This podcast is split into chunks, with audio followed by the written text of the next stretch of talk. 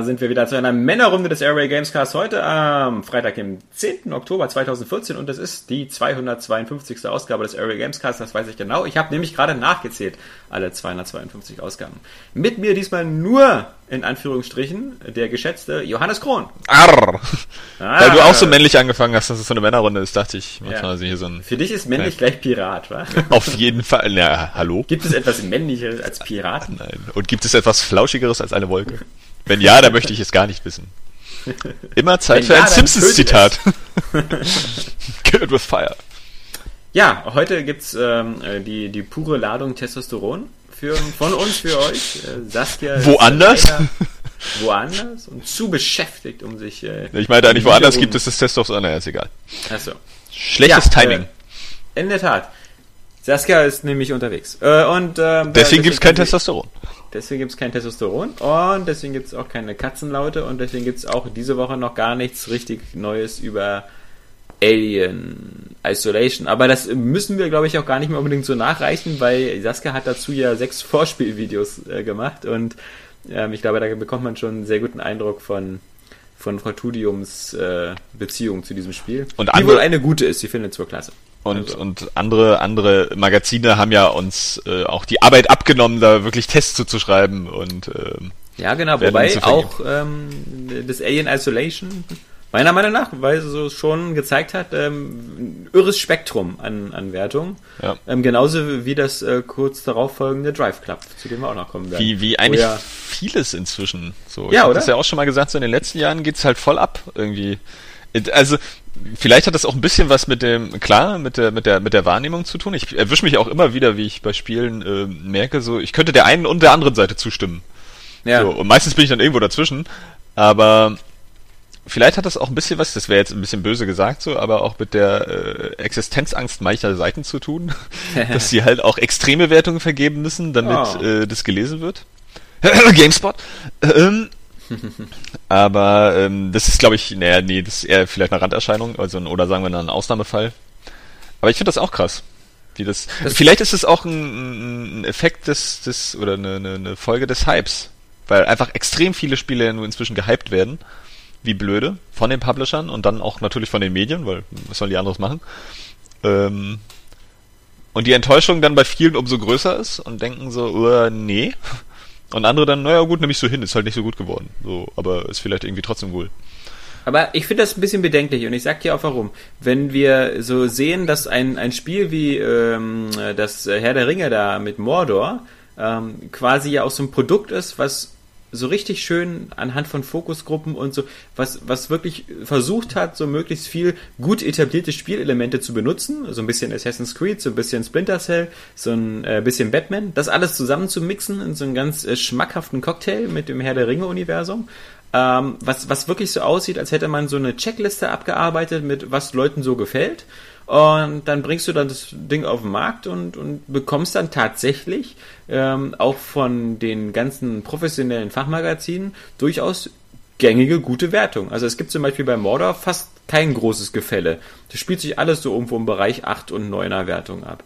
Während die Spiele, die versuchen halbwegs ähm, was Neues zu machen, und damit meine ich jetzt vor allem halt Alien Isolation so als Beispiel, die eben wirklich diesen radikalen Ansatz fahren mit, äh, es gibt hier nur einen Gegner, zumindest in der ersten Hälfte. Und ähm, es gibt äh, hier, also wie gesagt, die dieses klassische Gameplay auf den Kopf stellen. Äh, dann, dann findest du plötzlich so ein Spektrum von äh, langweilig Scheiße bis geil. Das heißt also, die, die, die, die Wertung und die Fachpresse gibt ja quasi Firmen wie, wie Warner recht, indem man so möglichst massenkompatible Zäpfchenspiele macht, weißt du, die jeder sich in den Arsch schieben kann, ohne dass es weh tut. So, Herr Kron, ja? Äh, äh, so, mein Plädoyer ist beendet. Ich verabschiede mich. Die Jury setzt sich jetzt zusammen. Äh, ja. Um über dein noch einen schönen Tag. Ja? Todesurteil abzustimmen. nee, ähm, ist natürlich äh, grundsätzlich erstmal richtig. Ne? Also ähm, das Problem ist bloß, was ja wahrscheinlich dann auch viele Publisher wieder nicht einsehen, halt, wenn du kein Risiko eingehst, kannst du halt auch nicht irgendwie überwältigen. Ne? So, das ist halt. ähm, also ich verstehe nicht, dass das den Leuten dann auf Dauer auch zu langweilig wird. Also Jetzt, ist vielleicht, jetzt, ist vielleicht momentan noch nicht so, weil das merken wir an Assassin's Creed und irgendwie Watch Dogs wurde ja auch gekauft wie blöde. Ich glaube, da war das Gefälle aber auch relativ groß, oder? Ja, meine Frage wäre jetzt auch, ähm, ob dir noch jetzt ein Beispiel einfällt für ähm, wann noch mal äh, sozusagen ein Risiko jetzt äh, wirklich mal ähm, auch wirklich aufgegangen ist in dem Sinne von, dass es dann wirklich ein kommerzieller großer Erfolg wurde. Naja, pff, gut, nehmen wir jetzt mal äh, The Last of Us, das jetzt natürlich nicht unbedingt so ein, so ein super riskantes Spiel ist, weil es ja jetzt nicht, äh, also es nimmt ja schon Spielelemente so, äh, hat vor allen Dingen Gewalt und, und äh, Zombie-Apokalypse, was sowieso gerade läuft. Ja, The Last of Us. Ja, so ähm, versucht es natürlich möglichst gut umzusetzen. Ähm, versucht spielerisch aber auch ein paar Sachen eigenständig zu machen ist jetzt auf jeden Fall nicht so dieses, äh, also diese typische die Formel, die gerade funktioniert. Wir machen es entweder wie, wie Call of Duty, so der, ja. der, der Mega-Schlauchshooter, der einfach so überkrass inszeniert ist, dass es halt aussieht wie ein Film. Oder, ähm, obwohl es ja schon teilweise aussieht wie ein Film. Oder wir machen eben dieses, diese, diese Open-World-Spiel wie so, oder diese Open-World-Beschäftigungstherapie, so, wo wir den Leuten irgendwie ständig Sachen vorsetzen, ja. Mhm. Ähm, und man muss. Ich würde sagen, dass The Last of Us jetzt auch kein richtig großes Risiko war. Ähm, jetzt vom. Nö, aber war schon ein neues Franchise und sie haben, ja. sie haben sich halt jetzt auch nicht so extrem. Also sie haben ja keinen Uncharted in der, in der Zombie-Apokalypse gemacht. So, mhm. es hat ja schon seine eigenen Elemente, viel mehr Schleichen, mehr Survival-Horror, überhaupt mehr Ressourcenmanagement und so. Die Kämpfe halt deutlich langsamer auch einfach und und weniger weniger äh, ballerlastig. Ähm, wenn man es denn nicht auf leicht spielt, bevor jetzt wieder irgendwie irgendwelche krassen Unkenrufe kommen. Ähm, aber ansonsten hast du natürlich recht, ne? Also ähm, fällt einem so ein bisschen schwer, wenn ich zum Beispiel an ein so ein, so ein herausragendes Spiel denke, halt wie ähm, Portal oder vor allem Portal 2, dann ist Portal 2 eben die Big Budget Version nur möglich gewesen, weil die Billigversion Portal damals halt auch wieder ohne großes Risiko so als Nebenprodukt dieser ganzen Orange Box Geschichte da erscheinen konnte und auf dem Mod basierte. Aber auch da ist das so eine Geschichte, so der erste Teil war halt ohne großes Risiko, relativ kleines Spiel, halbe, naja, zweieinhalb Stunden lang. Und, äh, schon so fünf Stunden? War dann aber ein Riesenerfolg und ähm, die Fortsetzung dann natürlich war dann sozusagen in dem Sinne nicht mehr das Risiko, war halt auch ein brillantes Produkt, aber das meine ich halt nur, dass ähm, sozusagen die, die Lust der, der Publisher, so Risiken einzugehen, äh, verständlicherweise gering ist, wenn man halt sieht, dass so dieses klassische Modell der Marktforschung und der, äh, der Benutzung von bewährten Spielethemen und so. Und wenn das einfach so klasse funktioniert, wobei ich jetzt noch nicht gesehen habe, wie sich Mordor verkauft, ich habe so ein bisschen den Eindruck, dass das Spiel äh, in den Medien und so vielleicht ein bisschen präsenter ist, als dass die Verkaufszahlen es eigentlich hergeben. Also ich habe jetzt nicht den Eindruck, dass das jetzt hier so ein Mega-Burner ist, der sich jetzt wie bekloppt verkauft.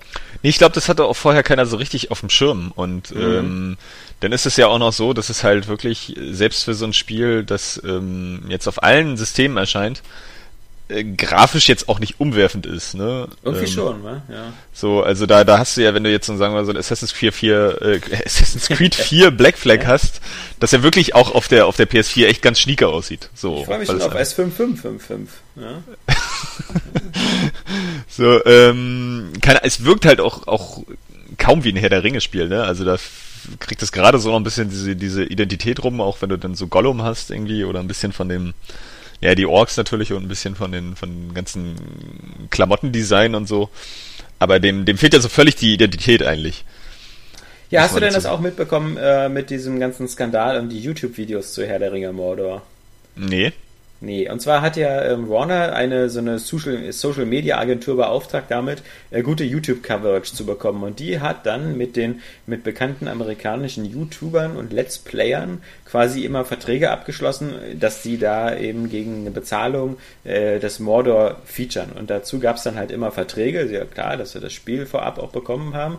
Aber in den Verträgen stand dann sowas drin wie, ihr, ihr müsst halt äh, vor allem das Nemesis-System zeigen. Ihr dürft keine Glitches oder Fehler zeigen. Ihr dürft keine Bugs zeigen ihr dürft keine negativen Sachen darüber sagen. Das Spiel muss irgendwie positiv benannt werden. Ihr müsst dazu ein normales Video machen, ihr müsst dazu aber auch ein Streaming machen. In dem Streaming. Klingt, klingt ein bisschen wie den Vertrag, den IGN wahrscheinlich unterschrieben hat, um das Spiel zu testen.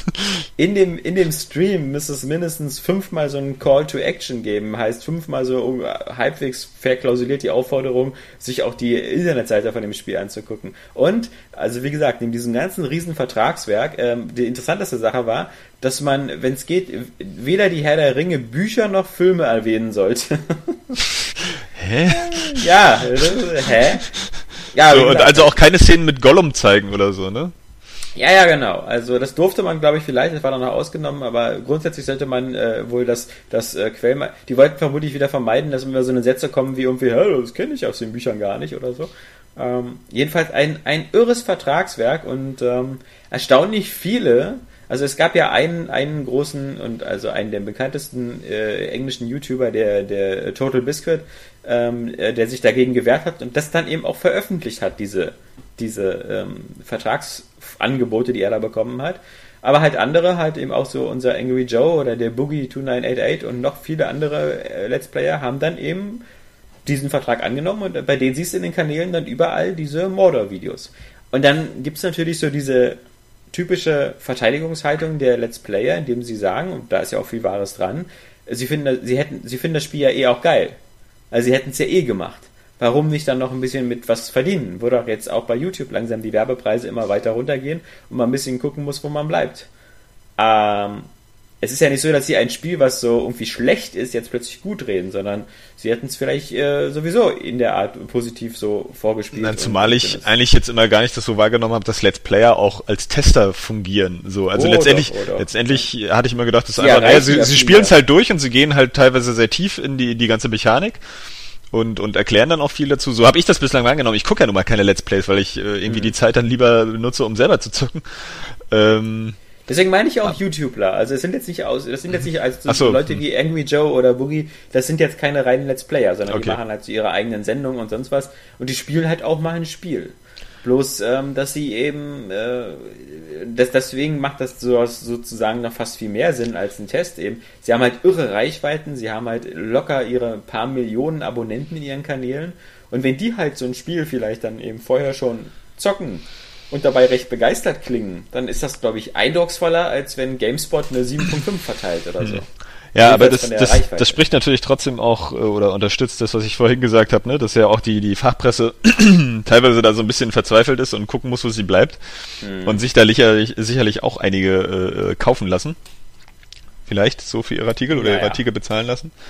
Ähm, und wie gesagt, also aus dem, aus dem Bereich, den ich halt, wie gesagt, ich bin ja nun eine Weile in der Branche in, in, in Deutschland oder so, zumindest äh, was, was den Printbereich und die, also fast alle Online-Magazine, die ich kenne, da ist das einfach ein Gerücht. Also es, es, es gibt da immer wieder der, der, der Versuch vielleicht äh, irgendwie gnädig zu stimmen oder es gibt Firmen wie Rockstar oder so, die, obwohl es ihre Produkte ja nur am wenigsten brauchen meistens, die dann, wo dann die PR-Leute immer wieder dich anrufen und fragen, und wie läuft's bisher und wie, wie, wie ist so ungefähr dein, wo, wo soll der Test hingehen, so.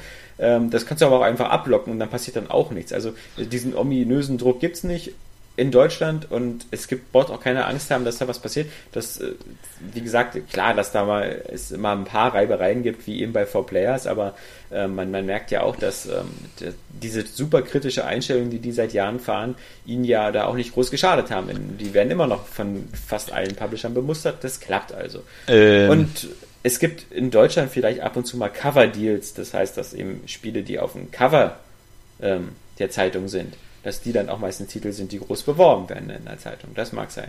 Aber also dieses, diese, diese, diese, diese Panik ähm, vor gekauften Wertungen oder so, gerade je größer die Magazine sind, halte ich echt für unbegründet, weil da wirklich auch eine, die Redakteure dann ihren eigenen Saft kochen. Und ich glaube, was zu dieser Wertungsinflation führt, dass die meisten Leute jetzt immer, immer eher lieber eine bessere Wertung oder so geben, hat in Deutschland so vielleicht auch eher damit zu tun, dass man das Gefühl hat, man macht so den Lesern auch eher recht. Weißt du, keiner hat. Das Bock, kann sein, ja, nee, das, das ist ja noch die, die, die, die, die, die zweite Seite, ne? Dass man halt auch irgendwie eine Wertung auch. Wir sind ja auch Menschen so, da, also da, ja, da, da, so, ja. du, ja, ja, doch, äh, du eher nicht so, auch wenn du nicht so aussiehst, aber. bei dir, ja, deine Mutter. ähm, Nein, aber dass, dass man ja wirklich auch als Tester, man kennt das ja selber, da unter einem gewissen Druck steht, so, man möchte sich halt am Ende irgendwie nicht die Schnauze einschlagen lassen, gleichzeitig möchte man irgendwie ähm, auch einen, einen kompetenten und, und sachlichen Test irgendwie ab, abgeben, also halbwegs sachlich, ähm, soweit es eben geht. Aber dass, dass man ähm, dann auch, selbst wenn es nicht gekauft ist, also wie bei mir jetzt zum Beispiel der Verdacht bei GameSpot ist, weil die halt ja grundsätzlich irgendwie im krassesten unteren Ende sind. Mhm. Irgendwie, es sei denn, es ist mal ein Shooter, ähm, halt das auch machen, weil die genau wissen, dann kommen eben die Leser und zerreißen sich das Maul über die. Mhm. Irgendwie, aber sie klicken wenigstens drauf. Das ist halt ja. einfach so wie so eine typische Skandal-News. Irgendwie, oder, oder diese Auflösungsgeschichten. Das funktioniert halt und ich habe das Gefühl, da ist inzwischen Methode hinter. Und ähm, mit gekauften Artikeln habe ich eher das Gefühl, auch im Printbereich, muss ich zugeben. So, dass mhm. du da ein Heft hast, also ich sage es jetzt äh, frei heraus, ich glaube, dass die Animania halt fast alle ihre Artikel kauft. Das ist auch eigentlich ein ganz, ganz fürchterlich geschriebenes Blatt. So, okay. wo, ja, weil das halt alles, das sind ganz generische Berichte, so, die immer irgendwie so eine Checkliste abhaken und wo kein äh, Film oder sowas irgendwie so richtig schlecht mal ist. Ja gut, also so. da haben wir ja einige. Ich meine, das ist ja ähm, in dem, also das sind ja dann nicht diese Fachmagazine. Also ich glaube zum Beispiel ähm, einen TV-Spielfilm oder mit, mit, mit, mit gewisser Weise auch die Cinema oder so finde ich mittlerweile. Genau, die da haben auch, keinen Bock mehr auf, auf, auf, auf kritische Rezensionen. Die, die finden irgendwie auch immer alles geil. Weißt du, äh, genau, genau. Und äh, deswegen, das ist ja das, was ich, weiß nicht, ob ich das im ja. letzten Podcast gesagt habe oder so, deswegen kann ich diesen deutschen Popkulturjournalismus eigentlich auch nicht mehr so richtig was abgewinnen. Man hat das Gefühl, ja. entweder ist es irgendwie ähm, ja, es liest sich halt oft irgendwie gekauft. So, du hast das Gefühl, da steckt irgendwie mehr hinter und es wird jetzt aber irgendwie nicht genannt. Oder es ist halt jeder, wirklich einfach mal schlecht geschrieben, ja. weil du einfach nur die billigsten äh, Freelancer dann nimmst. So, weil Hauptsache die schreiben Artikel und da kommen irgendwie Buchstaben auf, aufs Blatt oder äh, auf die Seite und dann wird's ja sowieso angeklickt, weil die Überschrift muss stimmen und dann ist gut. So und äh, das finde ich halt so furchtbar. Ja, vor allem jeder von, von, von den Zuhörern und so wird das ja kennen, äh, entweder von McDonalds oder von Burger King. Die haben ja beide so ihre Magazine in ihren Geschäften ausliegen. Und ähm, das ist einfach mal ein guter Beispiel für, so sind übrigens ähm, Texte, die komplett äh, vom Hersteller gekauft sind. Also die ja, bei der Sinister ist es ja, beim Sinister ist es ja auch so, die haben ja auch ihr hauseigenes ja. Heft da. Ja, da, genau. da, da ist ja, dem, dem kannst du ja gar nichts abgewinnen. So, das ist ja auch einfach nur so ein Werbeblatt. So, also ja. wer der wirklich, da wirklich reinguckt und denkt so, ach, der Film soll ganz gut sein, das ist ja nett. ja, genau. so, dann gucke ich den mal, so, dann, ähm, Nee, nee, nee, nee. Aber da ist. Ähm, Roboter kämpfen gegen Menschen, das klingt interessant. Mark Wahlberg ist dabei da habe ich irgendwie das Gefühl, dass das irgendwie auch, auch langsam so ein bisschen zusammenbricht. Ich weiß nicht, wie das später sein wird. Entweder sind es wirklich nur so, so Blocks, die dann noch äh, irgendwie überleben, wo du, wo du genau weißt, naja, du, du musst jetzt vielleicht auf den Test warten oder sonst irgendwas, aber die machen es halt wirklich aus freien Stücken irgendwie oder oder so Amazon-Rezensionen, aber dazu müsste man halt warten. Aber wir, wir haben ja auch bei Destiny schon wieder gemerkt, dass so ein Day-One-Test, auch wenn der Hype groß genug ist, egal ist. Ja. Und ja. bei Mordor Schatten war der Hype eben nicht so groß, trotzdem waren die Wertungen im, im Schnitt viel höher als bei Destiny.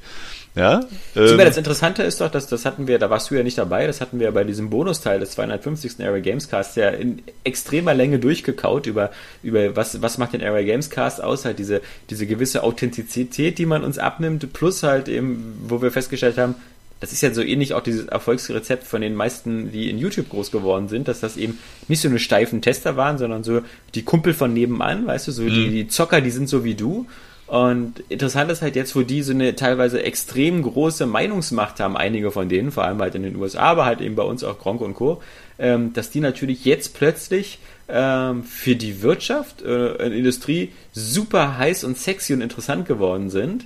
Was bedeutet, dass die Industrie auf alle Wege versucht, den Geld in Arsch zu blasen, um die halbwegs unter Kontrolle zu bekommen. Und jetzt wird es halt eben interessant zu sehen, ähm, inwiefern es diese großen Stars aus der Szene schaffen, sich diesen ganzen Sirenenrufen dazu widersetzen. Weil wenn, die verdienen jetzt schon gut, aber wie gesagt, die Kassen von manchen Publishern oder so, ähm, die sind durchaus gut gefüllt. Und wenn dann einer kommt und sagt so, na, hast du nicht Bock, hier mal so ein Video zu machen? Hier, wie wär's, 100.000, so, einfach so, ähm, ja, dann äh, ist es wirklich ein Test des Charakters. Äh, was uns auch dazu führt, dass wir jetzt einen Werbeblock bei dem Podcast einführen. äh, und zwar Transformers 4, bald auf Blu-ray, liebe Freunde. äh, guter Film, habe ich gesehen. Klasse. Ähm, könnt ihr, also ist meine ehrliche Meinung, ja, kaufen bitte. Äh, mit dem Bestellcode Area Games, ja, auf irgendeiner Seite. Nee, Spaß beiseite. Ring! ja, ja. Katsching. Ähm, wie gesagt, das ist halt, ähm, vielleicht verlieren da einige dieser äh, Leute auch vielleicht ihre Unschuld oder so, aber man, man muss es sehen. Noch ist. Andererseits muss man natürlich auch sagen, dass, dass gerade dieses Wertungsgefälle, was wir am Anfang haben, ja auch ja. irgendwie dafür spricht, dass das alles nicht so ist. So, ja, dass irgendwie ja. jeder noch seine, seine persönliche Meinung so ein bisschen reinbringt. Das Eben. widerspricht sich mit dem, was ich vorhin falsch. gesagt habe, aber äh, ähm, im Großen und Ganzen findet man das ja dann äh, vielleicht doch noch, ne? Aber da muss man auch sagen, das sind sind halt alles Menschen. Manchmal ist man einfach nicht in der Stimmung, das habe ich schon immer wieder mal gesagt. Und dann findet man halt bestimmte Sachen schlimmer, als man sie vielleicht sonst finden würde. Und da muss man halt einen Test machen und so weiter. Und meine Empfehlung ist dann immer noch, wenn man sich nicht sicher ist, anspielen. Ne, ähm, ja, vor allem, wie gesagt, der Test ist halt immer, es war ja schon eine Note und eine Meinung und so, aber im Grunde spiegelt er die Meinung eines Spielers wieder. Und ähm, das, ob das jetzt ein professioneller Spieler ist im Magazin oder der, der oder ein Kumpel von dir, wichtig ist ja nur, dass er dir irgendwie klar macht, was er für ein Typ ist, was er sonst für Spiele mag und je mehr Vergleichbarkeiten er herstellt, finde ich, desto sinnvoller ist so ein Test für dich. So nach dem Motto, wenn dir das und das gefallen hat und so, dann wird dir das auch gefallen. Also das, das finde ich ist immer als Kaufberatung sinnvoller, als wenn einer sagt, das Spiel ist scheiße. Okay. Äh, das ist richtig, auf jeden Fall. Naja, so, oder was halt nicht funktioniert so, oder warum, ja, warum genau. das Konzept, was sie, was sie geprüft haben, so wie bei Alien halt, dass das ja du scheinbar, scheinbar ab der zweiten Hälfte irgendwie nicht mehr ganz so geil ist, wie irgendwie in der ersten Hälfte. Du kannst mir stundenlang von deinem Donkey Kong vorschwärmen und so, und das funktioniert halt für mich gar nicht, ja. Also das, Deswegen, also wenn du jetzt irgendwann mal wieder sagst, da kommt ein neuer geiler Hüpfer von Nintendo und übrigens der ist genauso geil wie Donkey Kong, dann gehen bei mir sofort die Alarmglocken los, ja. Da, weiß ich gleich, da musst du in den Laden gehen und alle verbrennen. ja. um die Menschheit davor ich, zu bewahren. Ich, ich gehe lieber ins Kino. Ja. Nee, aber ich finde diese, diese, diese Risiko, also diese Frage nach, nach riskanten Spieleprojekten und so, nach dieser Marktforschung, das ist eigentlich schon interessant, weil man, ähm, also bei, bei, bei Mordor Schatten ist es ja noch ein bisschen, ein bisschen anders, weil ähm, ich bin mittlerweile auch halbwegs überzeugt, wie du das schon gesagt hast, dass das halt so ein, so ein, so ein Batman-Spiel war vorher. Mhm. Ist ja auch von Warner und so und ähm, mhm. das mit dem Nemesis-System passt ja auch einfach so gut da rein. Mhm. Ja, oder allein wie sich die Orks in der Welt äh, äh benehmen. Irgendwie. Und dass, dass die halt auch wiederkommen, wenn die sterben. So, weil mhm. Batman die halt nicht töten würde, wie du schon mal ganz richtig gesagt hast. So, aber da würde das dann eigentlich eher so bedeuten, dass das vielleicht mal eine Fortsetzung sein sollte. Und dann ist das schon klar, dass das irgendwie ähnlich ist. Ähm, beziehungsweise manchmal hast du ja auch einfach so Sachen, ähm, vielleicht finden Entwickler auch manchmal ein gewisses Spielprinzip einfach geil. Und, und kombinieren das deswegen, ja, oder gewisse Elemente. So, anfangs mhm. war Uncharted galt auch irgendwie als Gears of War-Klon irgendwie im Abenteuerszenario. Aber die Serie ist ja schon doch noch eigenständig. Irgendwie, oder vor allen Dingen auch eigenständiger geworden noch im Nachhinein. Eigentlich schon vorher war er viel mehr, viel mehr Gekletter und so. Ähm, aber das würde ich, also, das würde mir so ein bisschen Sorgen machen, wenn das alles nur noch so äh, äh, dann auf, auf Marktforschung so ein bisschen basiert. Ja, klar. Also die Frage ist, haben wir noch in der Spielebranche so eine, genug so Steven Spielbergs, äh, Christopher Nolans und ähnliche, die halt erfolgreiche, geile Produkte machen, aber die auch keine Angst haben, äh, sich dann irgendwie immer wieder neu zu erfinden. Und aber die auch vielleicht diesen inneren Anspruch haben, den unbequemen Weg zu gehen, halt äh, nicht Inception 2 zu drehen, sondern Interstellar, ja. Ähm, andererseits muss ich sagen, dass ich da auch äh, immer relativ hoffnungsvoll bin. Also, dass ich, dass ich da überhaupt nicht denke, dass das nicht sein wird, sondern wie ich ja schon öfter mal erwähnt habe, dass ich glaube, dass sich die Spieleindustrie der Filmindustrie jetzt viel mehr angeglichen hat. Du hast halt so diese ganz großen, teuren Spieleprojekte. Im Guten wie im Schlechten, ja. Im Guten wie im Schlechten, ja. Du hast diese großen, teuren Spieleprojekte, die natürlich irgendwie dann halt zu Franchises werden und und äh, dann halt gucken, was den Leuten gefallen hat, irgendwie anhand von Umfragen, was weiß ich und so und dann halt auch so ein bisschen Wassenware rauspumpen, so die die Leute irgendwie unterhält. Also so, so ein Blockbuster-Film, Popcorn-Film, der so ein bisschen hohl ist, wo du immer schön dein Popcorn frisst, ähm, damit du eine Beschäftigung hast und nicht einschläfst ähm, ist ja ein ganz gutes Äquivalent zu, jetzt ein bisschen hart ausgedrückt, zu diesen ganzen modernen Assassin's Creed Ubisoft-artigen Open-World-Spielen, wo du halt immer so, geh mal dahin, mach mal das. Ja. So, töte mal die Spiele schwer. so. Mach oder sammel mal das ein. So. Das genau. ist ja auch so, okay, nur, dann habe ich jetzt was zu tun. So, da vergeht jetzt wieder Zeit. Das ist wie bei so einem ja. Film eigentlich. Ist besser als ähm, schlafen. Und gleichzeitig musst du ja inzwischen sagen, so die, die, die, die Indie-Spiele sind ja so ein bisschen wie die Arthouse-Filme. Da denkt man auch immer, okay, das ist alles mitunter so ein bisschen hässlich irgendwie oder so ein bisschen sehr, sehr künstlich. Und ich verstehe es äh, nicht oder ich verstehe es nicht so oder äh, der Spaßfaktor ist jetzt irgendwie vielleicht mal geringer, aber manchmal ist da halt auch irgendwie völlig geiler Scheiß bei. So, man sollte ja auch nicht nur Actionfilme gucken. Ich tendiere ja auch immer dahin. So, aber dann guckst du halt mal irgendwie einen, einen coolen, intelligenten Film irgendwie, der ein bisschen ungewöhnlich aussieht und so und denkst, boah, krass. Und so kann es bei einem Indie-Spiel auch sein. Deswegen, naja, diese Indie-Diskussion, dass das der totale Scheiß wäre oder dass das der heilige Gral ist, ist so oder so hinfällig. Ist halt einfach, genau. es erweitert das Spektrum und das ist halt geil so wie wir das bei Filmen haben. Und dann haben wir eben diese Sachen, wo halt Leute wirklich sich noch hinsetzen und sagen, wir wollen hier ein großes, aber auch innovatives und geiles Spiel machen. Und das ist dann eben, wenn man mal, wirst du jetzt vielleicht nicht so sehen, aber so ein Inception mit so einem The Last of Us vergleicht oder so. Ja, dann mhm. hast du mhm. halt irgendwie Entwickler, die stecken da Liebe rein irgendwie und haben eine Vision. Und dann kommt da dieses Spiel bei raus und äh, bei den Filmen ist das genauso, aber da muss man dann halt leider drauf warten. Und dazwischen beschäftigt man sich mit anderen Sachen, also anderen ja. Spielen auch. Ja, so, du guckst halt Transformers, na gut, spielst dir eben auch äh, Call of Duty, so. Ja. irgendwie, um, um dich dann zu beschäftigen und dann äh, hast du nachher irgendwie dein Deus Ex und guckst im Kino Interstellar, so als, als Vergleich der Wertigkeit irgendwie, so die Spiele, die ja immer wieder umhauen. Ja, Oder Mass Effect wäre vielleicht ein besseres, besseres Beispiel gewesen. Ja, es dauert halt immer, weil du kriegst ja auch diese Filme, die, die wirklich reinschlagen und so, so ewig im Gedächtnis bleiben, kommen ja ganz selten. Ja, ja. dass man, dass man so wirklich was einhaut. Also deswegen erwähnen wir ja Inception noch, aber der ist von 2010. Was ist denn da in der Zwischenzeit so Gleichwertiges gekommen? Nichts. Nichts, vielleicht so, sagen wir mal, ach, keine Ahnung, so. Es gibt ja, natürlich dann immer noch viele nicht. coole Filme, die dann so zu Klassikern oder Kultfilmen werden wie Drive oder so, der jetzt natürlich viel kleiner ist und, und weniger vergleichbar, den du ja auch nicht so cool fandest, aber ähm, es kommt ja, immer irgendwie noch was raus, aber so dieser völlige Einschlag irgendwie, so sagen wir von Batman, von, von, von ähm, Inception, Inception meiner, oder Star Wars damals oder Matrix meiner, oder so. Weißt ja, auf meiner persönlichen Film-Hitliste ist Inception auf Platz 1 gelandet. Ich erwarte nicht, dass alle zwei Jahre ein Film kommt, der den da verdrängt oder so. Ist, also ist richtig, aber auch so, so wo man sagt so, das ist jetzt ein neuer Film für meine Top 30 oder so. Ja, ja. ja. Das ist selten so. Also, und so ist das bei Spielen halt auch, ne? Wir haben vieles so, wo du sagst, okay, das macht jetzt Spaß so, ich nehme das jetzt so als, als Videospielbeschäftigung ähm, und dann gibt's eben wieder die Videospiele, die so das Medium noch ein bisschen erweitern, wo du sagst, das ist nicht nur irgendwie ein unterhaltsames Spiel, sondern irgendwie auch ein Erlebnis. Ja, meine Sorge ist bloß, dass sozusagen so ein bisschen der Zauber und das, der, der, wenn der, die Wunder weg ist, den man vielleicht früher so mit Spielen hatte, wo so fast jedes Spiel, was man gespielt hat, war so ein bisschen was Neues entdecken oder so. Und das ist natürlich auch klar, wenn man jung ist und wenn, wenn man so zum ersten Mal in dieses Medium rankommt, dann. Das ist ganz klar. Ist alles, Wie als Kind was, in die Natur zu gehen und irgendwie ja. eine Weinbergschnecke zu sehen. Oh, boah, krass! Ja, Noch nie entdeckt, ey, Wahnsinn so. Und jetzt bist du irgendwie über 30 so, ja, Mensch, äh, du, die äh, tausendste Weinbergschnecke, die ich jetzt gesehen habe, sieht irgendwie aus wie die erste. Mit Knoblauchbutter schmeckt die lecker. Ja. Ist jetzt nicht mehr ganz so spannend.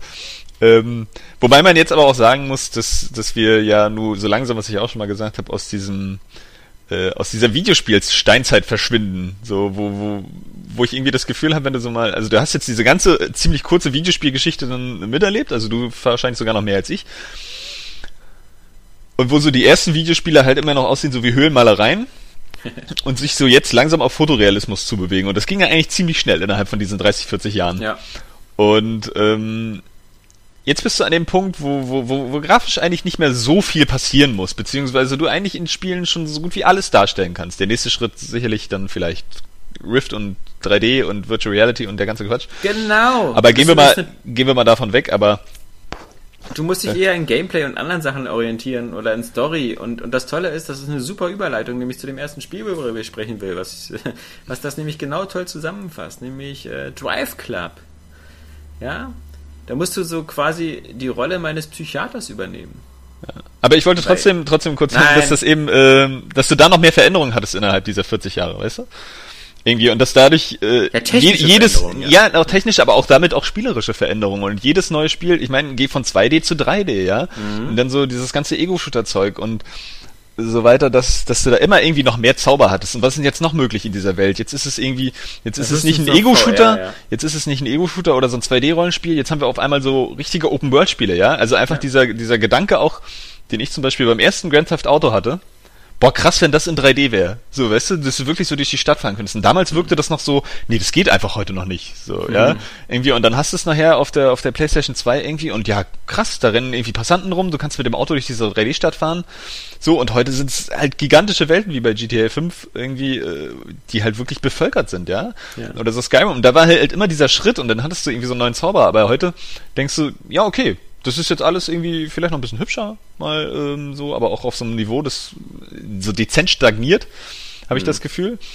Ähm, und jetzt geht's eben darum, wirklich, wirklich äh, mal irgendwie die Elemente ein bisschen auszubauen, so ähm, mehr zu nutzen, spielerisch irgendwie und sich zu überlegen, was geht. Aber andererseits, da allein der grafische Aufwand jetzt inzwischen schon so teuer ist, versuchen das eben einige auch nicht unbedingt, weil sie halt vor allem erstmal irgendwie das Geld machen wollen.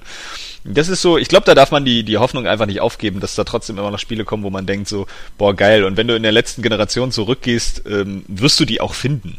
Ja, mhm. da hast du so ein, so ein, so ein, so ein Dark Souls oder so ein, ähm, äh, Mario Galaxy vielleicht auch mal oder, oh, ja. oder, ähm, na, was, äh, Batman vielleicht für dich. Ja. ja ähm, oder Mass Effect als krasses Science-Fiction-Universum irgendwie. Ich mochte ähm, auch Mario Galaxy. Ja, Mario Galaxy ist auch, ne, also ist auch so ist eigentlich so äh, Jump'n'Run Inception, weil was willst du denn da noch jetzt weiterentwickeln, ja? Also dreidimensionaler geht's irgendwie nicht mehr. So, Schade, äh, dass es so zu spät ist, aber sowas könnte man gut auf die Packung schreiben. Das Jump and Run Inception. Naja, aber ähm, wie gesagt, ja, ich glaub, da, bin, da, bin da froher Dinge. Zumal die Spiele sind ja auch nicht alle scheiße, die jetzt so vielleicht mal ein bisschen nach, nach Schema F oder Franchise-mäßig äh, da am Start sind. So, ich, ich spiele das ja auch. Ich habe ja auch meine Reihen, wo ich dann immer irgendwie wieder auf den neuen Teil aufsteige. Und das ist ja auch Am besten so gefällt schlimm. mir immer der Moment bei, bei Super Mario, äh, äh, nee, bei Mario Galaxy, wenn er immer nach Hause kommt äh, zu Peach und erstmal seinen Kreisel dreht, um zu gucken, ob alles noch in Ordnung ist. ja, das ist mein ja. Lieblingsteil. Nee, äh, Drive Club, wie gesagt, ähm, nach diesem halbstündigen, äh, wie üblich, tiefschürfenden Analyse der Spielewelt. Ähm, kommen wir mal zu den aktuellen Spielen. Und wie gesagt, die Woche hier, mein lieber Scholli. Ähm, hätte ich nicht gedacht. Noch vor wenigen Wochen hatte ich ja sowas fast wie ein äh, äh, Kopf-an-Kopf-Rennen zweier Spiele prognostiziert zwischen äh, Forza Horizon 2 und, und Drive Club. Und mein lieber Scholli, ist das äh, war das eine Fehleinschätzung.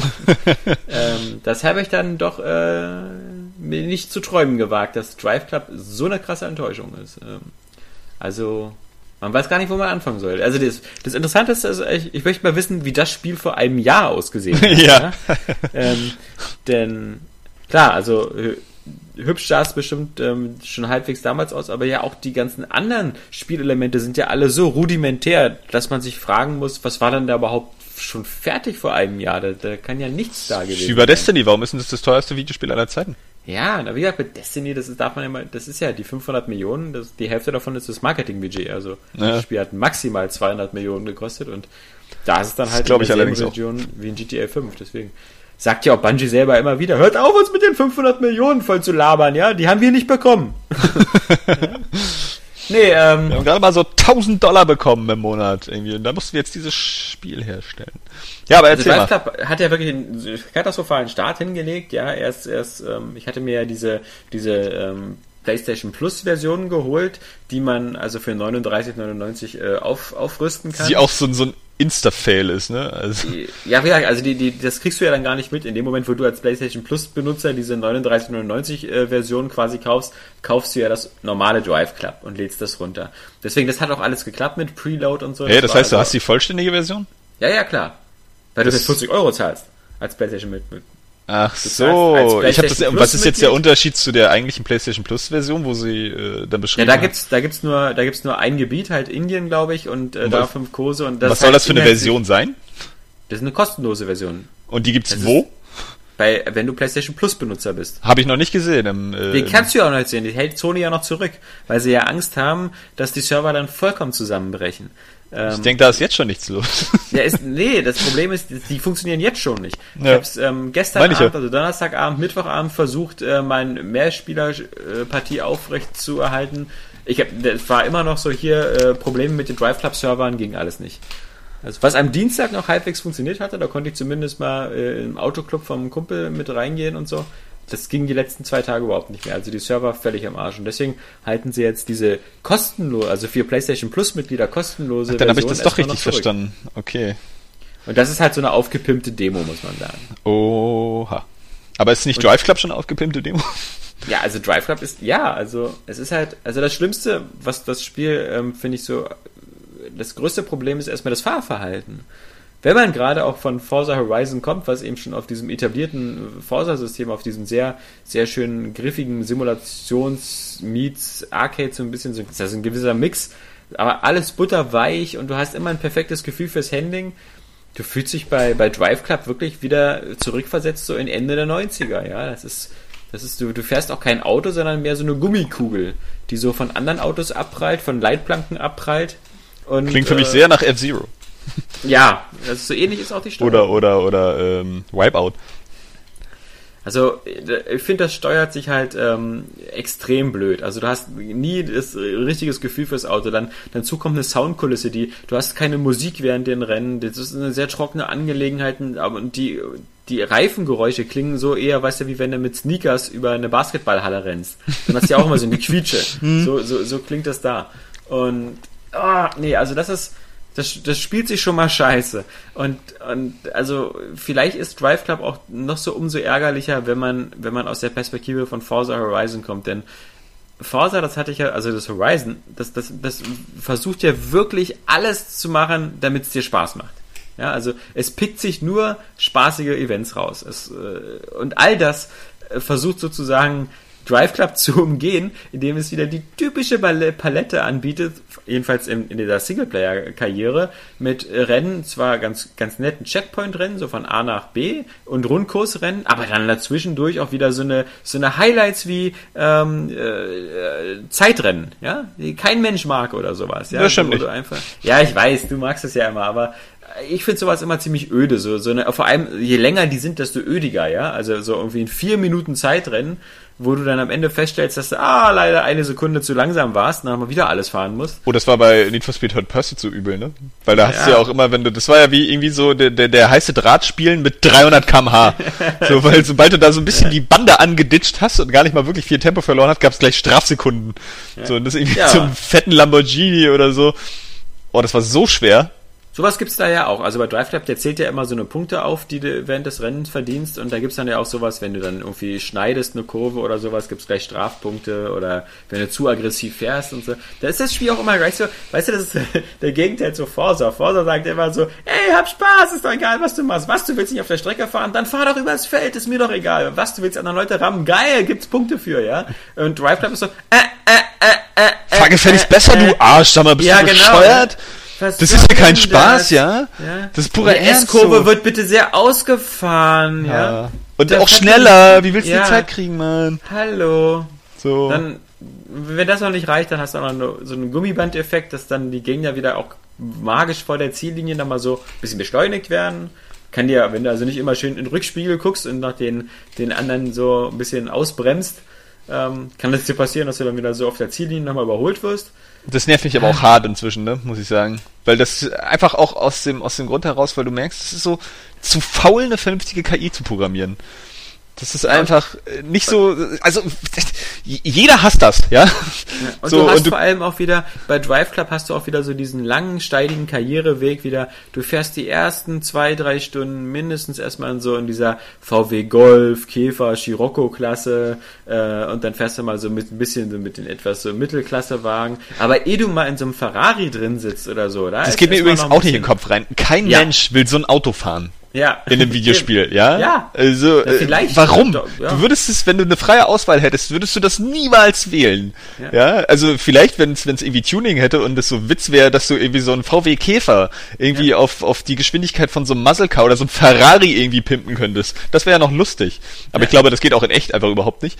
Ähm, aber ansonsten, das, das ist doch nicht cool. Nee. Dafür spielt man doch keine Videospiele. Ja, du hast kann, halt kann ich nicht verstehen die, die, wie gesagt, über diese, über diese Events werden halt die Autos freigeschaltet. Du hast also auch nicht so richtig das Gefühl, irgendwie einen Fuhrpark zu besitzen oder zu managen. Du hast auch keine, keinerlei irgendwie großen Möglichkeiten, so, es gibt da so ein paar vorgefertigte Designs und so, aber das ist natürlich ein Witz gegen, gegen das, was die Konkurrenz kann. Und pass auf, das Beste ist sowieso, du, du, du, ich, ich, ich fahre so mein erstes, zweites Rennen und dann gehe ich wie immer üblich und suche die Optionen, ja, weil ich denke so, kann ich hier vielleicht ein paar Fahrhilfen abschalten oder kann so? Kann ich bitte die Steuerung invertieren? Ja, genau. Kann ich hier irgendwas einstellen? Dann gehst du da in die Optionen und da gibt's dann die Wahl zwischen Automatikgetriebe und Schaltgetriebe. Das ist alles. Und Gamma. ja, vermutlich wieder auch die Bildschirmränder wieder einstellen. Äh. Ja. Nee, das ist alles. ist also, wie gesagt, ich meine, bei, bei anderen Rennspielen hast du mindestens so eine Sachen wie, ob du so ABS und ESP einstellen willst oder, oder wie, wie bei Forza oder selbst den Codemaster spielen, so verschiedene Schwierigkeitsgrade, äh, wo du dann immer so, das, nein, es gibt nichts, es gibt Automatik oder Schaltgetriebe. Das war's. Und du kannst im Spiel die Cockpit-Perspektive ändern, ja. Hey, ja, obwohl ich da sagen muss, da bin ich halt Arcade-Fan genug, dass ich, dass mich auch nicht mehr interessiert. So, muss ja, ich ganz ehrlich sagen. Aber, aber, das ist halt irgendwie. Ein bisschen da, rudimentär und das ist halt leider so das Schlagwort für bisschen, das obwohl ich rudimentär. sagen muss, ähm, ja, da muss man halt unterscheiden. Das ist vielleicht so ein bisschen, ähm, teilweise habe ich da das Wetter. Gefühl, die Kritik kannst du natürlich einerseits sagen, so irgendwie, äh, ja, Drive Club, das hat jetzt hier nicht den Umfang von, von Forza oder ähm, Grand Theft, äh, ach Quatsch, Grand, äh, Gran Turismo.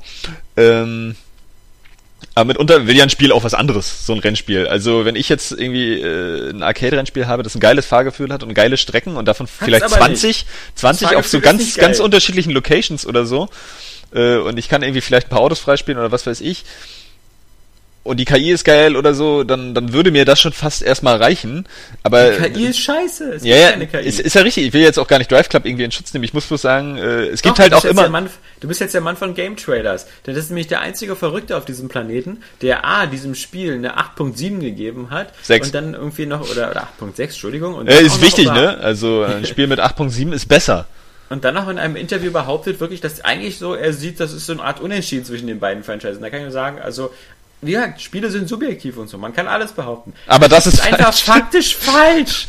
Ja. Das ist kein Unentschieden. Aber, aber trotzdem, äh, das, das Problem, was ich halt äh, sehe, auch ein bisschen, ist überhaupt dieser Vergleichsansatz. Ne, Ich meine, mit Forza Horizon, das ist ja eigentlich auch eher arcadig, ne?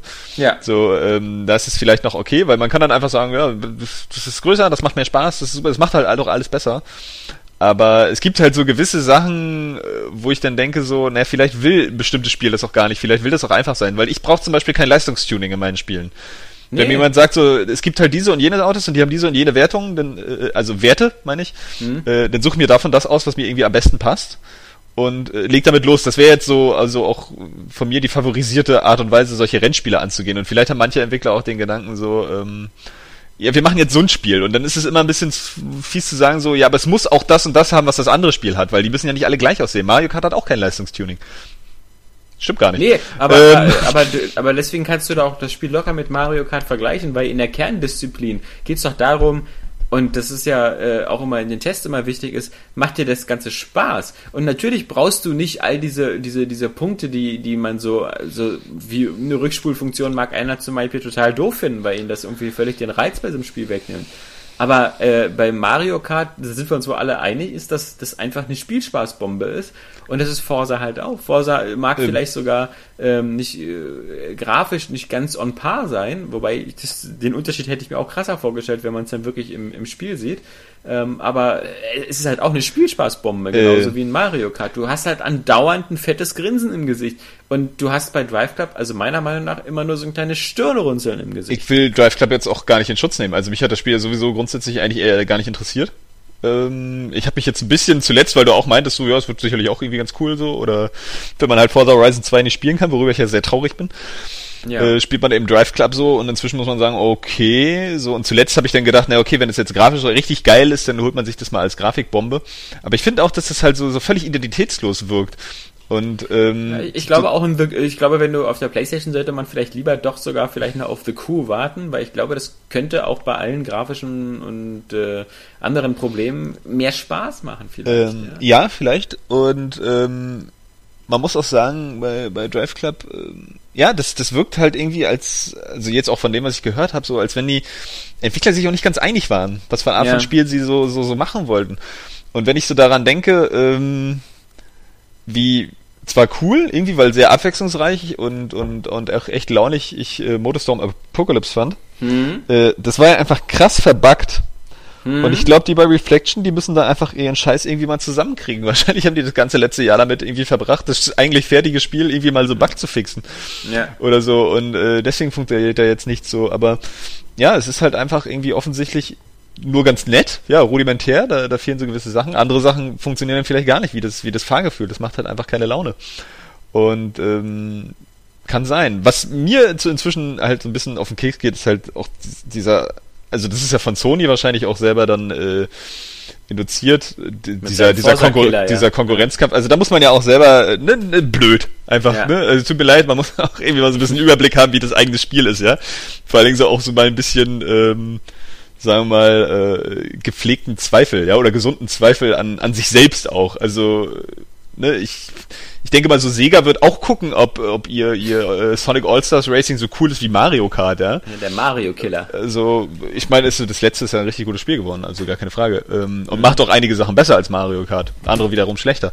Aber äh, da wäre so ein Statement vielleicht mal irgendwie angebracht, ja. Aber äh, trotzdem guckt man doch so, was haben die, was wir nicht haben, sozusagen, ja. Und dann sagen wir doch nicht einfach, unser Spiel sieht viel besser aus. Ja. Ende. Irgendwie, weil offensichtlich scheint ja alles andere schlechter zu sein. Wobei ich aber auch sagen muss, dass mir diese, diese Grafikdiskussion jetzt, also es geht mir so auf die Eier ja. bei dem Spiel. Also da denke ich da auch, ey Leute, kommt doch mal klar. So, es kann doch einfach sein, so beide Spiele sehen halt gut aus. So ja. richtig gut, ja. Genau. Klar ist das bei dem einen eigentlich, muss man sagen, technisch dann einfach beeindruckender, wenn es ein Open-World-Spiel ist und ähnlich gut aussieht wie dieser Schlauchracer. Mhm. So, aber dann auch wieder zu behaupten, so, so Open World wäre jetzt, so, das muss jetzt so sein immer. Nee, nee. So ist ja auch Quatsch, so, weil letztendlich fahre ich doch meistens auf der Straße, beziehungsweise auf der vorgegebenen Strecke. Und wenn so eine Strecke dann mal eingebaute Abkürzungen hat, also bei Mario Kart reg ich mich auch nicht auf, dass es nie Open World ist. Vielleicht ist der Vergleich jetzt auch immer ein bisschen doof, weil Mario Kart ja nochmal so ein, so ein Fun-Racer ist, aber es hat halt auch eine zugrunde liegende geile Fahrmechanik. Wenn du alle also Items abstellst, wäre wär Mario Kart immer noch geil. Ich bin mal gespannt halt eben auf GTA 5 aus der Cockpit-Perspektive, ja. Also ob das teilweise nicht vielen Rennspielen Konkurrenz machen wird. Zum Beispiel fand ich bei GTA äh, 5 das Fahrverhalten immer sehr cool. Das war genau für mich mhm. richtig so. So könnte ich auch Rennspiele spielen. Einfach so richtig schön arcadig. Das wirkte irgendwie von der Physik auch cool. Ähm, ja, aber so, wie gesagt, so diese Grafikdiskussion, das scheint auch irgendwie gerade das zu sein, worauf sich alle irgendwie so einen abspritzen. Dabei stimmen ja viele andere Sachen bei Drive Club einfach überhaupt nicht. Scheinbar. So, ja, das ist halt das Lustige, dass du halt früher aber immer als bei den, bei den, bei dem Konsolenwettstreit zwischen zwei Plattformen halt immer die Technik im Vordergrund hattest. Und da ging es halt auch bei den Rennspielen immer darum, so ein bisschen, wer, wer kann technisch mehr reißen? Wer, wer sieht, wer, wer, sieht besser aus? Dann ähm, auch so bei dem ewigen Duell halt zwischen Forza und Gran Turismo irgendwie, so wer kann so mehr, mehr Polygone im Auto darstellen und wo sieht das cooler aus und wir hätten einen besseren Effekt mit den Scheibenwischen. Und das, das Erfrischende und das, was mir so Hoffnung gibt, ist halt, dass äh, egal, ähm, was, was da unter der Haube bei den beiden Konsolen unterschiedlich ist, ähm, diese beiden Spiele zeigen halt eben sehr gut, dass es am Ende eben nicht um die Grafik geht, die vielleicht bei Drive Club einen Tick besser ist. Und wenn die dann noch per Patch irgendwelche Regeneffekte nachbekommen, mag das Spiel vielleicht sogar nochmal deutlich besser aussehen. Das ist auch so eine Sache, dass das nicht drin das ist. Das macht mir dann aber trotzdem nicht mehr Spaß. Ja. ja. Das ist leider der Punkt. Ja. ja. Das ist aber das so. Gute, dass das jetzt der Punkt ist mittlerweile. Und da geht auch Weil, das Design wieder drüber. Ich könnte mir auch vorstellen, dass Forza Horizon 2 einfach auch die viel bessere Atmosphäre hat. Ja. So. Und da muss ich, die, die, wie gesagt, die, die, Fanboys in beiden Lagern sollten sich da nicht zu sehr aus dem Fenster halten, weil das, bis jetzt hatten wir ja auch äh, Spiele ebenso wie Rise oder so, ja, die sah auch sehr gut aus, hat mir jetzt auch nicht unbedingt sehr viel Spaß gemacht, ja. Also das hat man zwar mal so durchgespielt und, und war auch ganz nett, aber das war halt eben genauso nett, eben wie so ein Infamous Second Son ganz nett war und wie für einige Killzone nett waren. Ähm, aber das sind jetzt alles nicht mehr Spiele, wo man sagen kann, so, ha, ha, ha, ha, auf meiner Konsole sieht alles viel besser aus als auf deiner. Und, ähm, sondern die Frage ist doch, wo, wo macht es mehr Spaß? Und ähm, da äh, hat äh, Sony im Rennspielbereich momentan einfach äh, nichts mehr am Start. Denn ich denke mal, die, die, die Idee, warum Drive Club kommen musste, war natürlich, weil sie auch zum Launch ein Spiel haben wollten, was so ein bisschen die technische Leistungsfähigkeit der Konsole zeigt. Und da war Reflection vielleicht, Reflections vielleicht ein ganz gutes Studio, weil sie ja das mit Motorstorm damals zur PS3-Ära auch schon in der Funktion gemacht haben. Aber ähm, es war natürlich auch, glaube ich, eine Herkulesaufgabe für, ich glaube, ein relativ kleines Team, ähm, so, so, so, so eine Optikbombe hinzubringen, die dann auch noch Spaß macht. Denn bei allem Lob und bei aller Begeisterung für mein Forza Horizon 2, man muss natürlich auch ehrlich sein, die Playground Studios hatten es auch ein bisschen leichter, ja. Das komplette Fahrphysik und, und Grafikmodell haben sie schon. Das gibt's von Forza schon.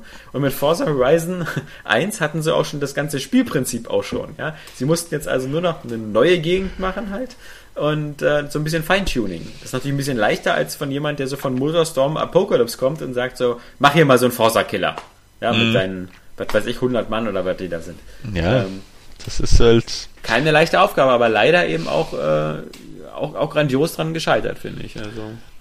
Ja, das scheinen irgendwie aber auch, auch viele Rennspielhersteller inzwischen nicht mehr so richtig hinzukriegen, so ein, so ja. ein Rennspiel zu machen, das alle überzeugt. So. Also bei den Simulationen geht's ja vielleicht noch so, weil ich meine, das normale Forza Motorsport und, und Gran Turismo sind ja, glaube ich, immer noch halbwegs gleich auf. So ja. einfach werden geschätzt für das, was sie können irgendwie.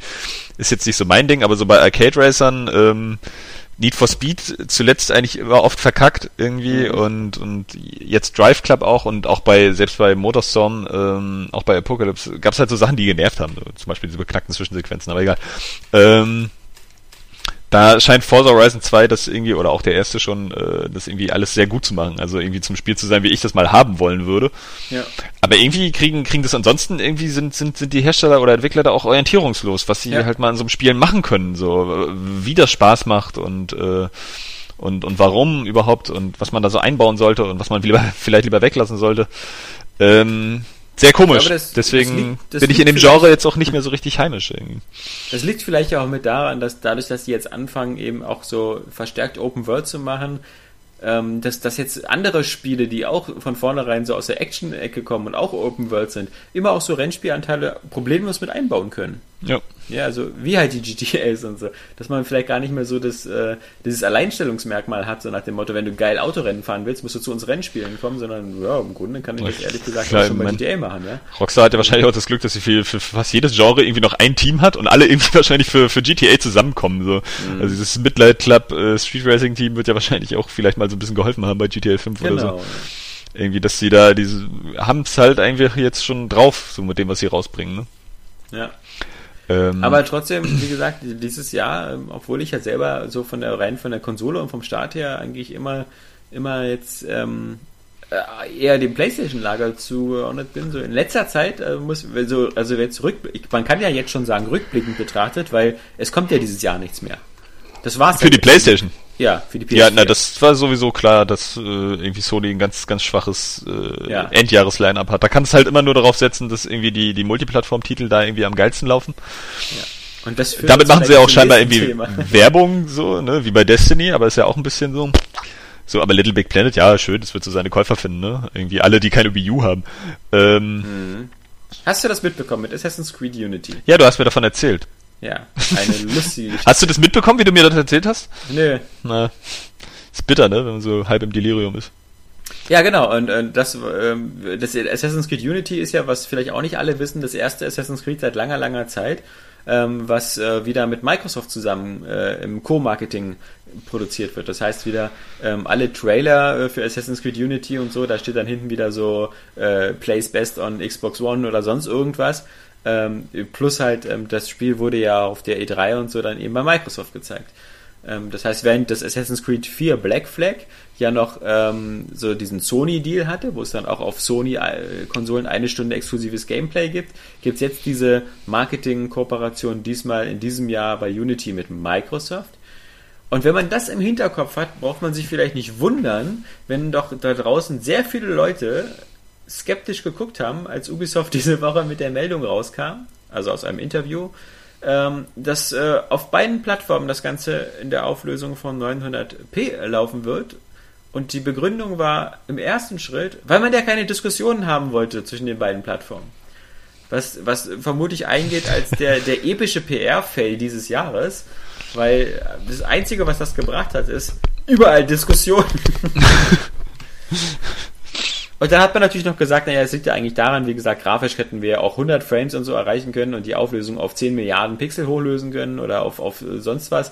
Aber es ist ja die KI, es ist ja die KI der Figuren und die KI ist CPU-abhängig, deswegen können wir da Ja, aber das ist, das, das ist doch beides schon so bescheuert. Du sagst irgendwie, du, du sagst irgendwie mit dem einen Argument, es ist irgendwie, hat, ja. wir, nee, aber wir, du sagst mit dem einen Argument, äh, wir haben die Auflösung gleich bleiben lassen, damit es ja. keine Diskussion gibt, und mit ja. dem anderen sagst du, es wäre technisch ohnehin nicht möglich gewesen, weil die KI so krass ist.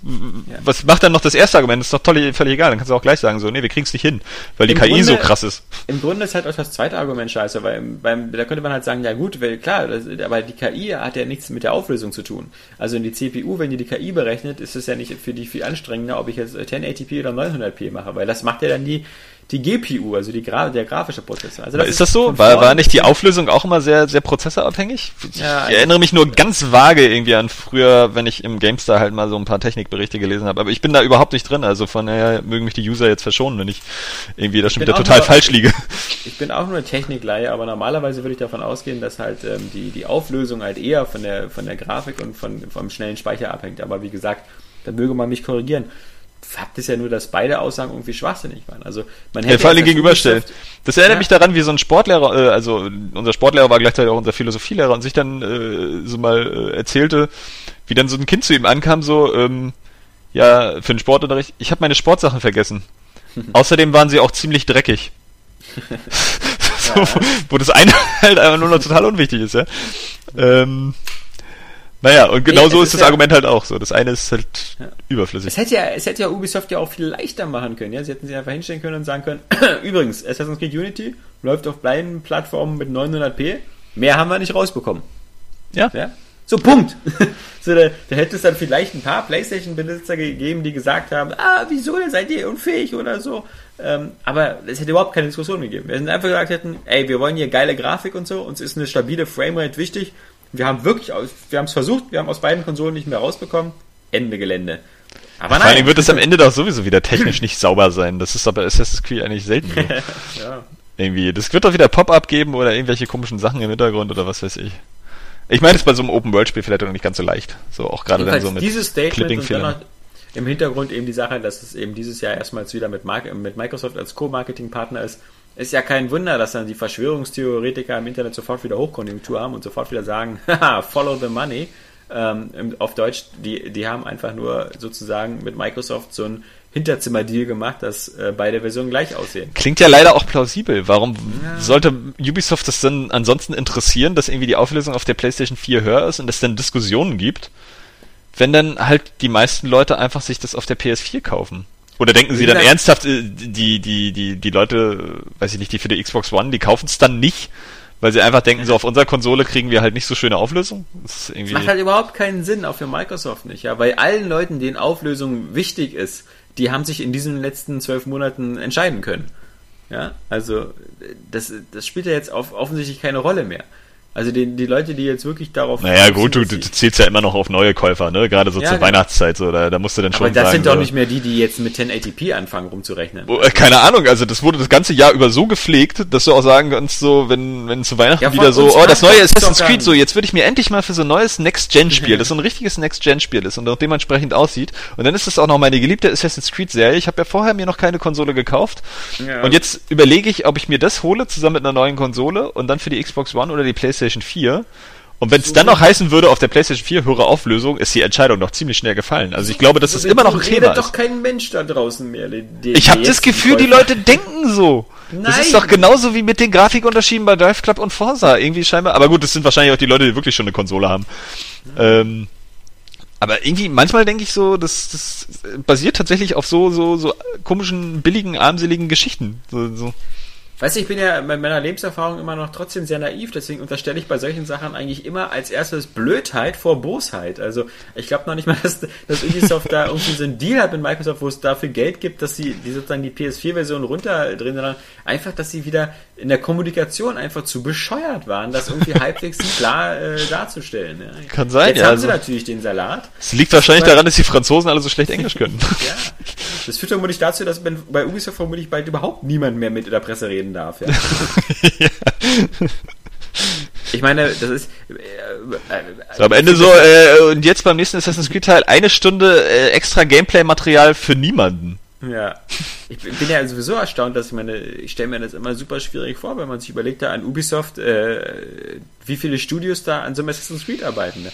Zu, zu, zu Höchstzeiten arbeiten da, glaube ich, tausend Leute an dem Spiel. Ist das so? Sind, ja, da sind alle, da ist Ubisoft Montreal, Ubisoft Quebec, Ubisoft Shanghai, dann, dann werden alle Studios sind dann irgendwo mitbeteiligt an diesem Spiel. Ja, stimmt, die schicken das ja auch immer alles so hin und her, ne? Und ja, also das dann doch die Capture, Motion Capture Studios und sowas alles und sowas. Ist ein Wunder, dass da überhaupt ein Spiel mal rauskommt am Ende und das dann auch so fristgemäß. Ähm, aber äh, wie gesagt, ja, das ist, ähm, weil, weil die Woche natürlich wieder ein heißes Eisen und da wo jetzt ähm, im Drive Club so gut gezeigt hat, dass ähm, äh, im Zweifel der Spielspaß entscheidet, hat dann wieder äh, Ubisoft ganz gut gezeigt, dass man wieder sich wieder auf die ewig langsam auch ermüdende Diskussion um die ein paar Pixel da, da wieder breit macht. Ja, aber es ist schon, es ist schon eigentlich so, dass, ähm, wie das ja auch der eine Leser da in der Edge geschrieben hat, dieses Ding, dass es überhaupt Diskussionen darum gibt, äh, welche Auflösung, welche Framerate das hat, also obwohl mir 30 mitunter eigentlich äh, ausreichend sind, hm. zeigt halt auch ein bisschen, dass die Konsolen eigentlich auch mehr Leistung haben können. Oder äh, sie lassen bei der Grafik halt einfach mal so ein paar Details weg und sagen dann, okay, das, weil ich finde so diese, diese 1080, das, das muss irgendwie Standard sein inzwischen, so, weil das ja ist, so, nein. weißt du, da lachen sich die PC-Spieler tot drüber. Das so, es ist eine Sache so, aber andererseits finde ich auch, das gehört jetzt zu der neuen Generation dazu. In der letzten hatten wir, okay, hier HD und so und äh, der grafische Sprung war halt nochmal ziemlich krass. Irgendwie, ähm, aber jetzt darf es ruhig alles so richtig knackig aussehen, ja? Die, die, die, die, die TV-Industrie kommt ja da auch mit ihren 4, 4K-Fernsehern, so, ob die nur Sinn machen oder nicht, eine Sache. Mhm. Ähm, aber irgendwie müssen die Spiele auch so ein bisschen nachziehen, ja. Und ähm, weiß ich jetzt nicht, mit so einer 720p Auflösung braucht nur keiner mehr kommen. Irgendwie, und das, ähm, weiß nicht, das gehört dazu. So, irgendwie, das, das müsste als Standard irgendwie so fest gemeißelt sein und daran kannst du dann äh, die Grafik orientieren. Ja, wobei ich schon sagen muss, dass was, was mich halt immer so ein bisschen verblüfft ist, ist halt, dass, dass diese Diskussion sich halt immer an so ein, zwei Zahlen aufgeilt. Heißt hier bei dem einen 900p, bei dem anderen 1080p oder so, weil das so schön griffig ist, weil, weil man in der Argumentation immer sagen kann, wie bei, wie beim Auto. Zahl ist größer. Ja? Äh, ich habe genau, also x ist größer als y. Das, das kann so jeder mitfolgen und so. Aber was dabei mal so vergessen wird, ist, also zumindest, ich bin ja selber nur ein blindes Huhn und bin irgendwie mit neun Dioptrien extrem kurzsichtig, aber äh, auch mit Brille und, und allen Sehhilfen, äh, ich kann dabei beim besten Willen auch beim meiner Kinodiagonale keinen Unterschied erkennen so in den Auflösungen, wenn ich jetzt die Spiele in zwei verschiedenen Auflösungen sehe. Ich erkenne die Unterschiede halt eher in der Framerate, wenn es da Unterschiede gibt oder so.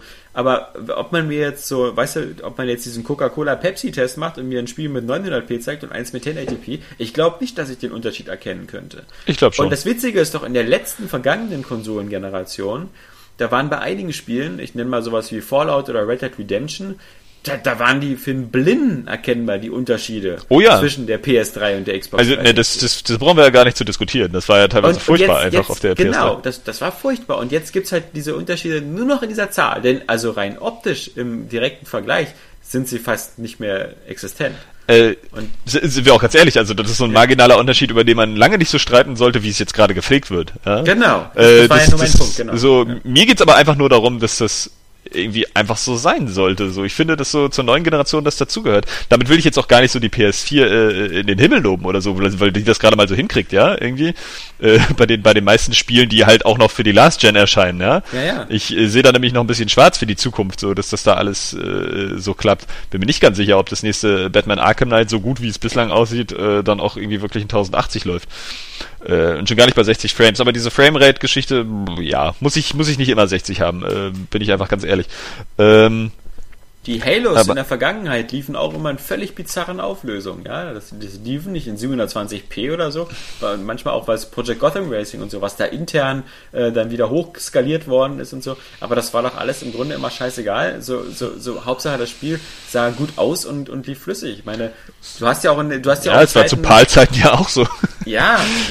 ne, aber äh, trotzdem. Wo wir alle schon mit 720p auf, auf den Konsolen gespielt haben, hatte halt die Wii nur ihre 480p oder so, ja. maximal. Und wir haben trotzdem da geile, gut aussehende Spiele gehabt. Ja, ja, aber du willst ja trotzdem auch eine Steigerung haben. Also und irgendwann ja. willst du auch, dass, dass der Standard irgendwie gesetzt ist. Also jetzt ja, mit der nächsten Konsole. Nächsten Konsole. Nicht Prinzip 1080p haben, ja? Nee, einfach weil es edel aussieht. So, äh, das hast, halt ja, hast du bei Tomb Raider ja auch gesagt.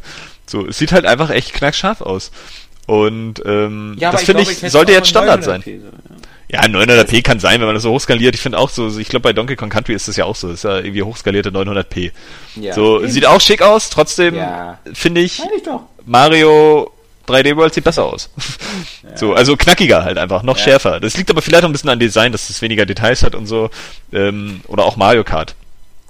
Ja. Irgendwie, obwohl da fehlt so ein bisschen die Kantenglättung, deswegen fällt es da vielleicht wieder ein bisschen mehr ins Gewicht. Ähm, ich finde, das kann man schon, schon noch sehen. Also ich sitze auch immer re relativ nah vor meinem Fernseher, muss ich zugeben. Ja. Ähm, das auch noch so. Aber mir, mir, mir geht's wie gesagt, nur darum, so, dass dieser technische Schritt halt einfach irgendwie da sein müsste. Dass, dass man einfach sagt, so, das ist jetzt unser Standard einfach nur für, für die Qualität, ist, damit es nicht mehr so veraltet aussieht. Das ist natürlich nicht ganz so wichtig, ich habe ja auch noch auf der Wii gespielt, ist ja schon richtig. Deswegen äh, würde ich da jetzt auch nie ein Fass aufmachen, ja, oder sagen so, ich kann mir auf keinen Fall irgendwann mal eine Xbox One kaufen, äh, wenn da die Spiele nur in 900p laufen, ne? Das ist, müsste ich ja bescheuert sein, so, weil ja, wenn die Spiele geil sind, so, dann will ich sie auch haben. Ja. Irgendwie und äh, weiß ich nicht. Also da wird viel zu viel Gewese drum gemacht. Trotzdem habe ich auch das Gefühl, so die Konsolen könnten irgendwie leistungsstärker sein, als sie vielleicht sind. Mhm naja, whatever. Aber wie gesagt, auch, also ich meine, auch auf dem PC oder so, ist nicht so, dass so irgendwie die Spiele, die so bis jetzt in der Vergangenheit vielleicht so auf so, so Semi-Halbauflösung, also wie damals auf der Xbox 360 oder PS3 halt in Bioshock 1 und 2, sah dann auf dem PC dann plötzlich nicht so, weißt du, so, oh, das ist ein ganz anderes Spiel, nur weil ich es in einer höheren Auflösung spielen könnte. Das ist richtig. Das, ist, ähm, das macht dann das Spiel auch nicht unbedingt so viel besser. Ja, ähm, ansonsten, äh, genau, ich habe Drive Club äh, ziemlich viel gespielt und ähm, ja, unter Schmerzen. Ich, und, unter Schmerzen, dann habe ich eher, eher Forza, Forza Horizon weitergespielt. und da auch festgestellt, dass unser Area Games Mega Driver Club ja, also mein lieber Scholli, wir haben ja schon über 200 Mitglieder in dem Club und sind Echt? in der. Weltrangliste auf irgendwie Platz 34. Also der größten Clubs. Auf Platz 1 ist halt immer Major Nelson äh, mit 1000 Leuten und das ist das Maximum. Mehr als 1000 Leute können nicht in dem Club sein. Aber fand ich schon ganz ordentlich da. Also es gibt wohl eine Menge Leute, die ähm, Forza Horizon 2 spielen und in unserem Club sind. Das ist äh, gut so. Und falls der eine oder andere zuhört und äh, Forza spielt und noch nicht in unserem Club ist, äh, da gibt's keine Ausrede, nicht in unserem Club zu sein, ja. Können ruhig schon ein bisschen weiter noch nach oben. Da sind noch Leute, Leute vor uns wie Games Wait, Xbox Front, ja. Äh, das muss nicht sein. ja. Auch äh, das ist an dieser Stelle mal klar zu sagen.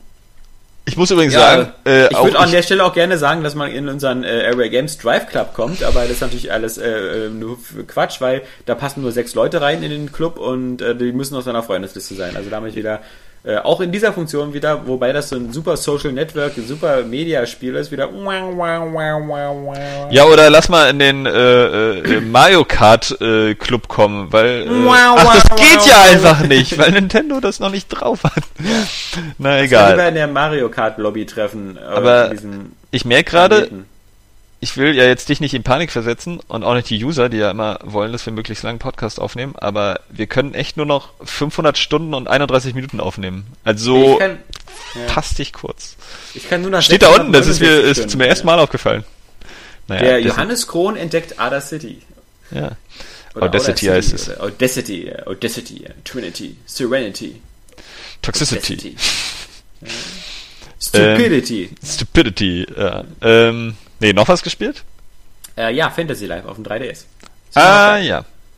Besser als Real Life äh, in Ja. Real Life. In gewisser, ja, aber kommst auf alle Fälle, lernst die Berufe schneller als im realen Leben. ja, das ist nett. Ja. Aber es ist halt das perfekte Spiel für, für, für unterwegs so, weil du hast halt immer was zu tun. Und das ist ja, es ist quasi auch wie so ein Singleplayer-MMO, ja. Du hast halt so in der Mitte so eine große Stadt, wo du halt so deine ganzen Handwerker und Gilden und sowas hast, wo du dann immer hin musst, wenn du dann eben deine verschiedenen Berufe hast. Und dann hast du so Außengebiete und in den Außengebieten ist das äh, Tolle halt, dass es da mal eine Menge zu entdecken gibt und zwar so für jeden einzelnen Beruf eingeht. Dann findest du geile Bäume, die du als Holzfäller fällen kannst. Und wenn du den Beruf einmal gelernt hast, dann steht er dir ja auch immer zur Verfügung. Er musst also nicht irgendwie zwischendurch zwischen den Berufen wechseln, sondern wenn du meinetwegen jetzt schon dein, deine, dein, deine Lehrlingsstufe hast bei Holzfäller, bei Schmied, bei ähm, Steinmetz und sowas und du läufst in der Welt an so einem Baum oder an so einem ähm, Steinvorkommen vorbei, dann kannst du das automatisch gleich abbauen. Und dann wirst So. du irgendwann der Mega-Checker, der einfach alles kann und dann dadurch, Ja. dadurch alle Frauen klar macht, so, weil die stehen ja, Ja. auf sowas. Naja. Äh, doch nicht so, ne? Da versagst du selbst in dem Spiel. Okay, verstehe. Ja. Ah, es, Ja. macht, es ist irre motivierend, es ist ein perfektes Spiel für, für, die, äh, für die Bahnfahrt, was, was mich immer wieder ablenkt davon, äh, Picross 3D weiterzuspielen, wo ich langsam in Bereiche bin, in die mein lieber Johannes Krohn nie vorgedrungen ist. Aber das werde ich dir bald zeigen, als Beweis. Dazu muss man einen gewissen Masochismus haben. Es ist einfach nachher nur noch so eine, so eine, so eine langwierige Sucherei in diesem Spiel. Wo ist denn jetzt der Block mit der 1? Ah! Nee, das ging mir dann irgendwann doch ein bisschen auf den Keks, muss ich zugeben. ja, Trotzdem ein großartiges Spiel. allerdings. Also das ist schade, dass das keine Zeitanzeige hat, ja. Ich möchte gerne wissen, wie viele Stunden Ja. ich da schon drin verbracht habe. Aber eigentlich, Nee, äh, das kannst, kannst du dir so ein bisschen halbwegs, halbwegs zusammenrechnen, so über den Daumen peilen, weil du brauchst ja, um die, um die beste Zeit äh, zu erreichen, ähm, Ja, musst du ja meistens unter 10 Minuten bleiben. Und das sind ja dann bei 300 noch was Rätseln oder so. Gut, rechnest du vielleicht für ein paar, paar Versuche noch was drauf, irgendwie so ein paar Mhm. Stunden. Oder, aber da kriegst du dann deine Zeit schon rum. Hm. Irgendwie. Ja, Weil man, man nicht- schafft's ja auch nicht so viel schneller als diese 10 Minuten. Also das ist ja in den seltensten Nee, Fällen so. Also gerade später, also ne, am Anfang schon, aber, aber später nicht mehr. Ja. Ja. Das stimmt schon. Nee, aber trotzdem tolles Spiel. Aber wie gesagt, Fantasy Life ist, äh, macht mir halt eben auch, auch äh, super viel Spaß und ist halt eben auch äh, super komfortabel alles. Also was so, was die Verwaltung von Quests angeht. Und also zum Beispiel so eine Sache wie, dass wir, egal wo du auf der Karte bist, du kannst immer eine Schnellreise nach Hause zu deiner Gilde oder zu deinem Meister machen. Das ist einfach super praktisch, weil du kannst dann einfach mal sagen, so, ich erforsche jetzt hier mal so ein bisschen das Grasland, ja, die Ebene, sammel hier ein bisschen Sachen, oh, ich bin fertig, ich bin, ich bin gleich zu Hause, äh, schnell nach, nach Hause teleportieren, speichern, fertig, aus ist. Also es ist schon, es ist halt wirklich so eine, so eine, so Rollenspiel light und, und, aber trotzdem halt macht es halt eine Menge Spaß. Vor allem, weil sich die Berufe und so dann gegenseitig halt, also mein Hauptberuf ist natürlich Paladin, Krieger, aber die ganzen anderen Berufe. Weil auch im echten Leben so ein richtiger Krieger ja, bist. Die, die, ja, ich Man halt versucht ja auch Figuren du. zu machen, mit denen man sich identifizieren kann, ne? genau. die, die einem ähnlich sind und so, ne? Ja. Weiß gar nicht, warum du dann nicht Bäckerin bist oder so. Ja. Gibt nur Koch. Aha. Dann hättest ja ähm, Köchin werden können. Genau, kannst du ja werden. Du spielst ja bestimmt auch wieder wie Saskia eine, eine Frau mit Bart. Also wie bei Mass Effect oder so. Es ist so krank, was Saskia sich Figuren äh, zusammenstellt. Das geht gar nicht. Äh, schon fertig mit Mass Effect 1? Nein, natürlich nicht. Also, was hast du sonst gespielt? Ich habe gespielt, ich will, jetzt, jetzt fühle ich mich nach, nach, nach unserem Gespräch vor Anfang natürlich wie so ein, wie so ein äh, äh Interessenumfragenopfer irgendwie. ja, wieder Mordor. Denn ich habe tatsächlich, ja, Mittelerde Mordors Schatten gespielt. Ja. Du Idiot das, das war ja so in diesem Jahr eigentlich so mein least wanted Spiel, ja? Ja. Irgendwie, weil ich, ich, ich war schon richtig verärgert, dass es dieses Spiel überhaupt gibt, weil ich dachte ja. so, ah, das ist so, ah Mann ey, hier so diese Assassin's Creed Kopie und jetzt so muss das natürlich nachher der Ringe sein und das ist für mich auch so ausgelutscht irgendwie, weil ich ja die Hobbit-Filme auch nicht so toll finde und die das für mich so ein bisschen kaputt gemacht haben irgendwie. Äh, yo.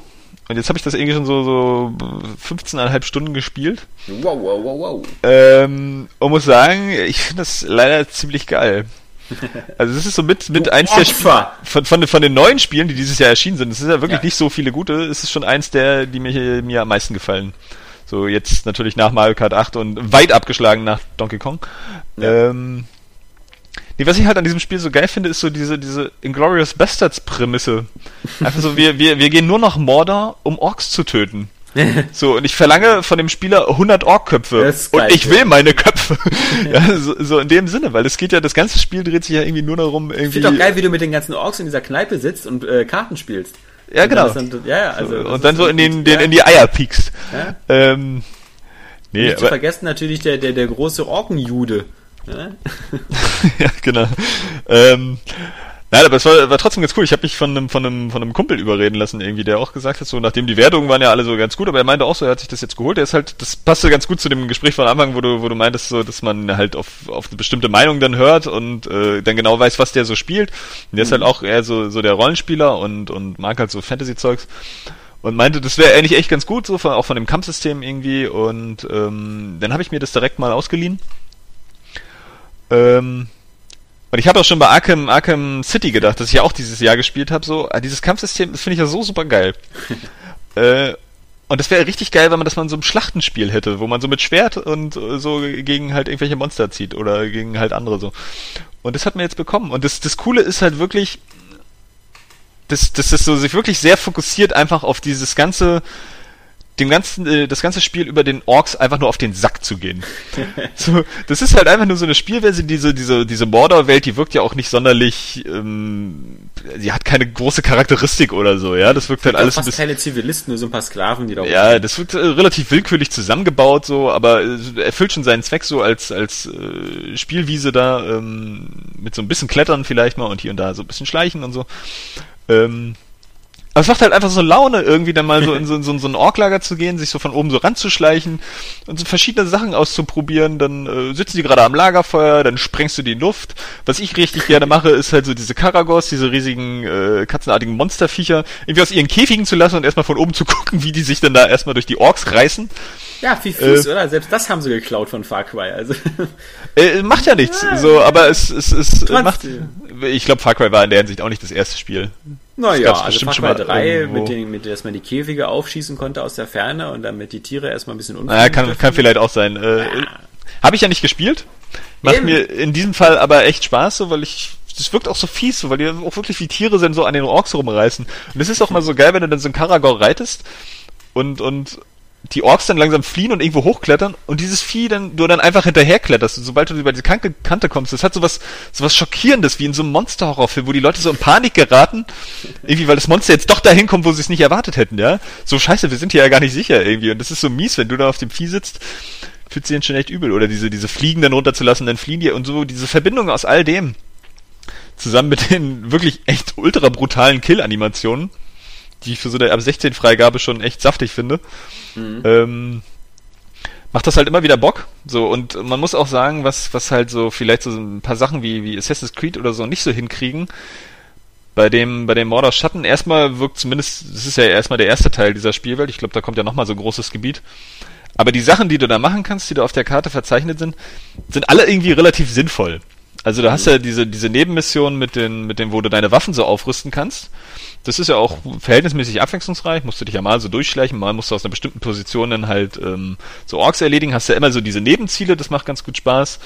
Ähm, diese Pflanzen, die du einsammeln kannst, ist einerseits ja irgendwie so eine, so eine Jagdquest äh, oder so eine, so eine Sammelquest halt, ähm, aber sie heilen dich eben auch. Ja, mhm. also dass das nicht so einfach nur so ist, ja, sammel mal das ein.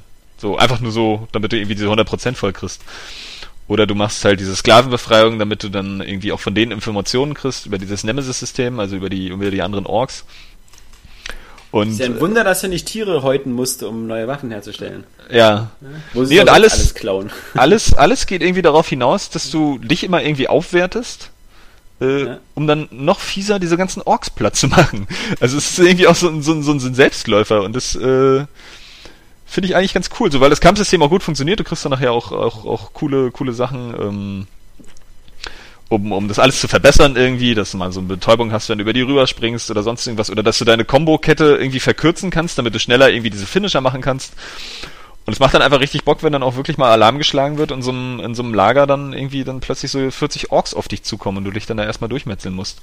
Wie läuft ja. denn so dein Ork Nemesis Management System? Sind da jetzt schon irgendwelche Orks äh, nach oben gestiegen, weil sie dich andauernd getötet haben? Oder sind ja, da noch Opfer drin, die. Klappt schon hin und wieder. Und ich glaube, das ist auch ähm, verhältnismäßig sinnvoll, mal ein paar Orks so an der Spitze einfach so machen zu lassen. Weil letztendlich so diese roten Missionen, die du hast, ähm, du, du, du tötest ja dann immer wieder irgendwie diese Orkhäuptlinge und dann, dann, dann schwindet deren Macht so, aber erst wenn die so richtig mächtig werden und du die dann tötest, die kriegen ja dann auch immer mehr Stärken und immer weniger Schwächen.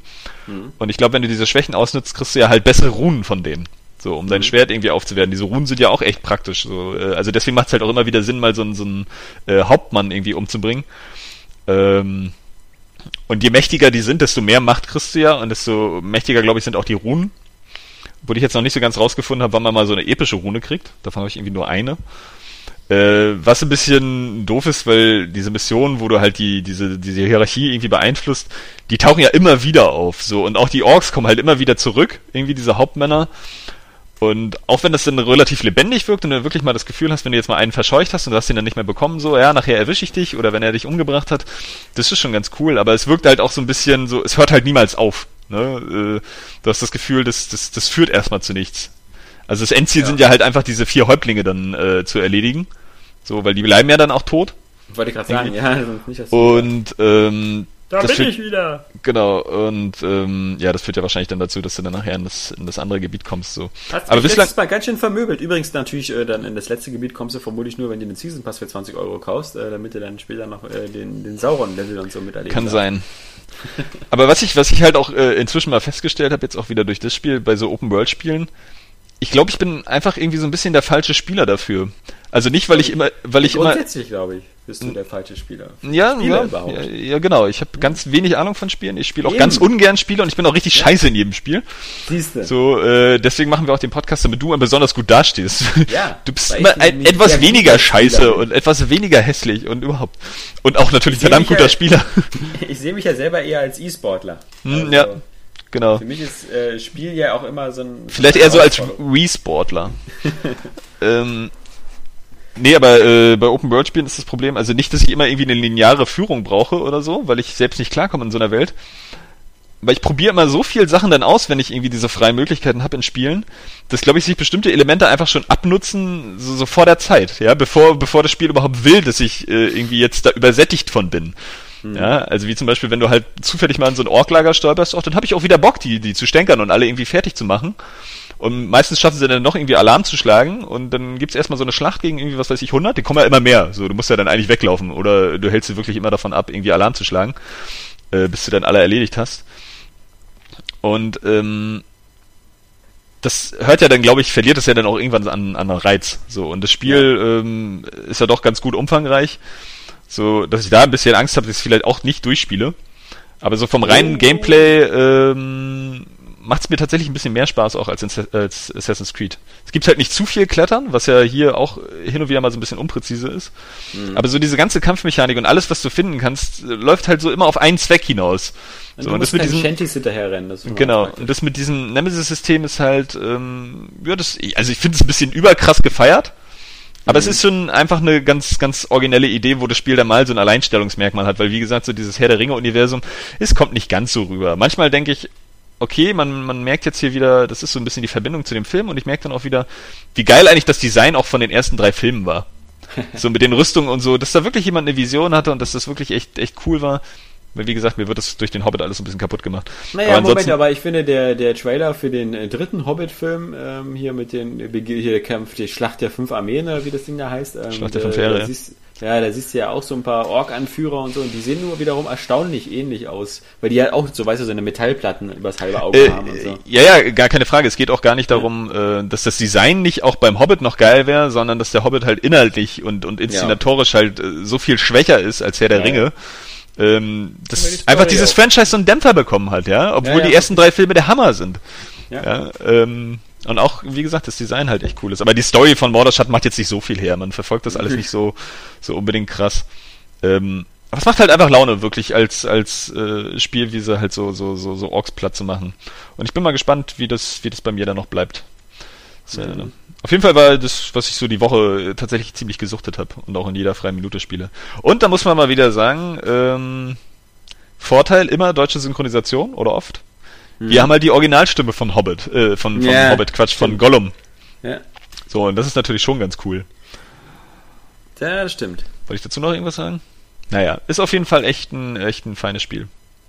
Also hätte ich, hätte ich einfach nicht gedacht. Und das ist halt auch immer das, das Geile an, ähm, an Videospielen, dass du halt doch noch überrascht werden kannst, ja? Dass du in diesem Jahr, so wird es 2015 auch laufen, wenn wir irgendwie das Gefühl haben, so, boah, da kommt nur geiler Scheiß raus. Es wird wahrscheinlich haufenweise Enttäuschungen geben, so. Ja, The, The Witcher. The Witcher 3 wird vielleicht nicht so gut wie alle erwarten, Batman vielleicht auch nicht, was ich nicht hoffen will, aber. Halo 5. So, ähm, Uncharted Halo 5. 4. Und dann hast du wieder Sachen, die du jetzt gar nicht auf dem Schirm hast. Vielleicht spielen wir auf einmal alle Evolve, weil das so super geil ist. Ja, oder? Äh, rechnen, rechnen wir nicht so mit so. Aber genauso bin ich jetzt auch irgendwie, was ich gar nicht gedacht hätte, weil mich das eigentlich nie so wirklich interessiert hat. Ich bin super gehypt auf Bayonetta. Ich hab da gerade richtig Bock drauf. Ich weiß gar nicht warum so. Das ist wie so, so, so ein völliger Schalter umgelegt, ja, wie so eine 180-Grad-Wendung. Mhm. So, weil mich das auch vorher gar nicht so richtig interessiert hat. Aber jetzt äh, bin ich richtig heiß drauf. Und, und das muss man auch mal sagen, immer so bei den, bei den ganzen Hype-Geschichten oder sonst irgendwas, äh, so ein The Witcher 3, das ist halt immer das Problem auch bei, bei jetzt so Spielen wie Drive Club oder so, ja. Drive Club ist ja wahrscheinlich kein beschissenes Spiel. Nee. So, es ist halt bloß einfach ein okayes halt Spiel, ein Spaß, gutes ja. Spiel. es macht mir Spaß, ja, kann sein. Ähm, oder auch Alien, ja. Das ist immer so, der Hype verspricht halt, dass es eben so ein neues Incep äh, Inception wird. Hm. Diese Einstellung haben wir bei Spielen komischerweise immer. Irgendwie, das muss, muss das neue krasse der neue krasse Meilenstein sein. Nee, nee, nee, nee, nee, nee, das ist nicht unsere Schuld. Das ist leider aber die Schuld äh, der, der Industrie, die uns das mit der. Das ist genau wie bei Destiny. Du kannst nicht vorher so ein Fass aufmachen und so eine Trailer raushauen und sozusagen so ein großes Versprechen in den Raum stellen, dass das jetzt die große Mischung aus Shooter und MMO wird und dann am Ende so an, an so vielen Punkten dann so, so nur so Mittelmaß abliefern. Also, äh, das ist richtig. Also äh, Destiny ist in der Hinsicht auch überraschend krass gescheitert, wo du sagst, ja. so, so, wo steckt dieses ganze Geld? Ja? Ähm, aber man muss sagen, wir sind ja nur auch meistens mit, mit Leuten unterwegs, die sich wirklich mit diesem Spiel als Hobby äh, beschäftigen, ja, und nicht so die, die Gruppe sind, die jetzt mal irgendwie so einfach so beiläufig Spiele kaufen, ja, mhm. irgendwie, oder beiläufig ins Kino gehen. Ähm, und vielleicht hat es auch ein bisschen was mit der Erfahrung oder dem Alter zu tun, aber man kann sich von so einem Hype auch mal ein bisschen zurückhalten. Ja, man, man muss sich ja nicht hypen lassen, ja. Du, du hast doch eine gewisse Erfahrung. Und wenn du, wenn die dieses und jenes versprechen, aber du davon noch nichts siehst, ja, mhm. oder du irgendwie, irgendwie ein Spiel siehst, so, so, so mit Gameplay, bei The Witcher 3 zum Beispiel, was war dann groß zu sehen? So, du siehst halt so Kämpfe, okay, die gibt's auch in anderen Rollenspielen, es sieht halt hübsch aus, okay, soll ja so sein, ist ja fein. So, aber von den großen Mechanismen, die da vielleicht zusammenwirken, von dem ganzen Storytelling oder so, kriegst du doch noch gar nicht viel mit. Und ja, da muss man auch sagen, so. Das sind ja die beiden Vorgänger, die dich da recht zuversichtlich hm, stimmen lassen. Kann sein, so, aber da musst du doch trotzdem sagen, kann scheitern. Ja, ich denke doch bei Batman Arkham Knight auch, okay, so, ähm, der erste Teil hat eine ziemlich coole Story, beim zweiten Teil, naja, da waren schon so einige Hicker drin. Und der dritte Teil hat keinen Joker mehr. Äh, der dritte ist aber nicht von Rocksteady, also das ist so. Ich rede jetzt aber von Arkham Knight, meine ich. Ja. So, weil bei äh, Arkham Origins gibt es übrigens den Joker. Ja. Ähm, und aber dass man, dass man da so ein bisschen aufpasst. Aber trotzdem erwarten wir halt einfach immer zu krass, krassen Scheiß irgendwie. Und dann kann man auch sagen, The Witcher 3, The, The, Witcher 3 wird, ja, aber du, du glaubst doch nicht alles, was dir versprochen wird oder so. Natürlich. Oder gehst du deswegen auch immer zur Wahl, so, weil du denkst, ja, das setzen die garantiert um. Ja, Natürlich klar. senken die die Steuern, geben jedem einen Job und äh, retten auch noch die Umwelt nebenbei. So, und das alles innerhalb von vier Jahren. So, na klar funktioniert das, vor allen Dingen ohne, dass du irgendwelche irgendwie Kompromisse eingehen musst. Worauf ich aber halt hinaus will, ist einfach der Punkt, dass, dass die Spieler doch trotzdem gut werden. Ja? Mhm. Also so ein The Witcher 3 wird doch keineswegs scheiße werden, weil es jetzt halt auch schon wieder so Unkenrufe gibt, so von wegen, ja, passt mal auf, The Witcher 3, das wird gar nicht so geil und so und dann werdet ihr schön enttäuscht und gescheitert sein und was weiß ich und so. Dann denkst du, aber nee, kannst du auch sagen, oh, ist ein gutes Spiel. Ja, das ist halt auch immer gut, wenn so ein, so ein, so ein Spiel dann erstmal draußen ist, der Hype abgeflaut ist, so wie ich das jetzt bei Destiny sehe. Das spielen ja immer auch noch, äh, zumindest in der Freundesliste irgendwie genug von unseren Usern auch. Ähm, und ich glaube auch, dass sich das hält, weil man jetzt das ganz entspannt spielen kann, so wie man es, ja, okay, wir haben jetzt akzeptiert, was es ist. Wir zocken das so und es macht Spaß. Ja, man so, hat es ja hat seine Fehler. viel anders zur Auswahl. So, und naja, und wie gesagt, ich finde nach wie vor der Schmelztiegel-Multiplayer so, der kannst ja mit anderen auch aufnehmen. Ja, Aber das ähm, ist übrigens eine perfekte Überleitung. Ich nehme mal an, da du ja nicht viel mehr weiter gespielt hast. Ähm, Nö, eigentlich nicht können wir nämlich jetzt zu den Leserbriefen kommen. Und wir haben ja damals, als wir gewechselt haben von der äh, verrauschten Büroaufnahme auf Skype gesagt, das Tolle an Skype ist ja auch, dass man da einfach auch mal wieder andere Leute dazu nehmen kann. Und genau das haben wir sozusagen mal gemacht, indem wir jetzt sozusagen das interaktive Leserbriefformat einführen und einen unserer User einfach mal zum Gespräch gebeten haben. Und zwar den Martin. Und äh, was an dem Martin so interessant ist, ist, und das unterscheidet ihn so ein bisschen von, von mir und von Johannes, ist, dass er ist? auch mal seinen Senf zu Destiny abgeben wollte, aber halt einer von den Leuten ist, die auch schon tief im Endgame drin stecken. Ja, und mit dem Martin habe ich mich eine halbe Stunde nett angeregt über Destiny unterhalten und das äh, werdet ihr jetzt gleich hören, denn mit Johannes und mir ist jetzt erstmal Schluss. Wir verabschieden uns schon mal jetzt in das Wochenende. Und was jetzt folgt, sind äh, eben knapp eine halbe Stunde nette Unterhaltung über Destiny mit dem Martin. Und wenn euch das gefällt und ihr selber Bock habt, ähm, dann schickt uns einfach eine E-Mail an redaktion.areagames.de. Wenn ihr zu Hause über ein vernünftiges Headset verfügt und vielleicht auch schon wisst, wie man äh, mit Audacity Audacity eure eigene Tonspur aufnimmt, dann seid ihr quasi schon perfekt vorbereitet und ähm, vielleicht äh, laden wir euch da mal einfach dazu in den Podcast. Wenn es gut ankommt, wird es eine feine Sache. In diesem Sinne, Johannes und ich, wir verabschieden uns, wünschen euch jetzt schon mal alles Gute, aber einfach dranbleiben, denn es geht gleich noch weiter. Bis dann. Tschüss. Tschüss. Hallo, da sind wir in dem sogenannten Bonusteil des 252. Area Gamescast, in dem wir uns gesagt haben, wir versuchen es mal mit einem Art interaktiven Leserbrief, wo uns jemand nicht nur schreibt, sondern wo auch jemand direkt mit uns redet. Schließlich war das ja auch der Grund, warum wir eigentlich vor ein paar Monaten überhaupt auf Skype umgeschaltet haben, um sowas möglich zu machen. Und ich begrüße damit am Mikrofon heute den Martin. Hallo! Hi, grüß dich Martin. Ähm, wir haben jetzt die perfekte Gelegenheit, einfach mal einen typischen Area Games Cast Zuhörer kennenzulernen. Ähm, man weiß ja immer gar nicht, an wen man überhaupt diesen ganzen Cast sendet. Deswegen stell dich doch vielleicht mal ganz kurz vor, äh, wie alt bist du, was machst du und äh, was zockst du? Alles klar, also ich bin 24, ja? studiere momentan noch Rechtswissenschaften mhm. und nebenbei daddel ich auf meiner Xbox One im Moment Destiny und ansonsten querbeet. Also es deckt sich meistens eigentlich immer mit den Sachen, die ihr im Cast erzählt. Bin ich mhm. immer gerade so immer mit dran. Ah ja. Als Student der Rechtswissenschaften scheint man ja über genug Kohle zu verfügen. nein, nein, das, ist das ist der Job am Lehrstuhl, der das Geld für die Spiele einbringt, aber ansonsten. Ah ja. Ähm, als Student der, Student der, Rechtswissenschaften ist jetzt nicht äh, das klassische Jurastudium, oder? Doch, das ist das gleiche. Doch. Ich wollte so. jetzt noch nicht Jura sagen, damit du ah. dir hier, damit du drüber stolperst. Wir Hat haben funktioniert. Also so Nachwuchskappi, ja. Okay. Genau, richtig.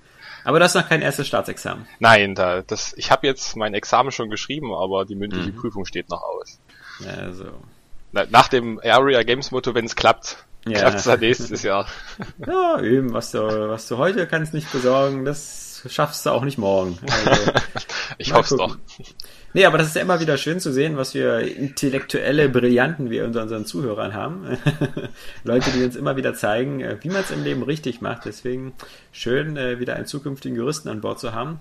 Ich hoffe, zu deinen Lieblingsfernsehserien gehören auch so nur Boston Legal, Suits und äh, The Good Wife. Nein. Was? Das sind alles Anwaltsserien. Also was ist los? Ja? Ich habe keine davon geschaut. Was soll das denn, ja? Ich, also House of Cards Kreuzberg oder super. was? Nein. Ja?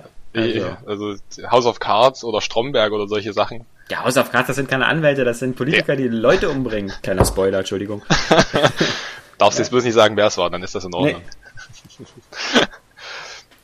Nee. naja, so viel Zeit bleibt da ja auch nicht, neben dem Spiel dann auch noch Serien zu gucken. Das muss ja. man gleichzeitig machen.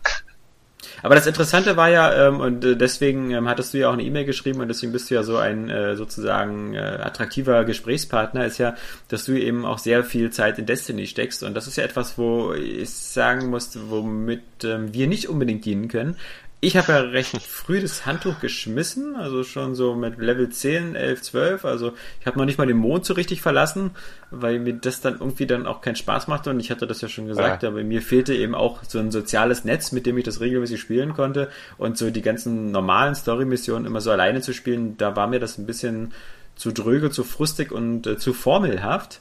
Äh, der Johannes, der spielt es, glaube ich, noch ein bisschen, aber ist jetzt auch maximal 15, 16 und äh, wird er vielleicht jetzt auch gerade erzählt haben, aber auch noch nicht so sehr viel weiter. Und äh, ich denke mal, du bist jemand, der dann eben auch vielleicht schon mal ein bisschen Einblicke geben kann, so in das eigentliche Endgame, oder? Ja, also mit Level 16 oder mit Level 10, das ja. unterscheidet sich ja eigentlich gar nicht so stark vom Endgame, wenn man es jetzt mal so sieht. Also hm. ich glaube, der Begriff Endgame ist bei Destiny nicht, also passt nicht so wirklich. Mhm. Allein äh, dadurch, dass man eben, also mit dem Leveling-System. Ja. An, mit 20 hört man ja auf. Also mhm. ich wundere mich auch, warum äh, ihr da eigentlich noch nicht angekommen seid bei Level 20, weil es geht eigentlich relativ schnell. Also, weil es mir einfach keinen Spaß macht. Okay, gut. Also, äh, Wenn es da schon äh, ja. nicht weitergeht, das ist schlecht.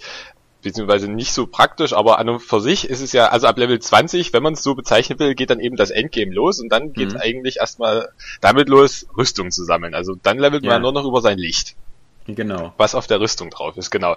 Und dann geht eigentlich eine komplette Kaskade los an Sachen, die man machen muss. Also man spielt dann die ganzen Missionen, also es ist, der Missionspool bleibt ja gleich.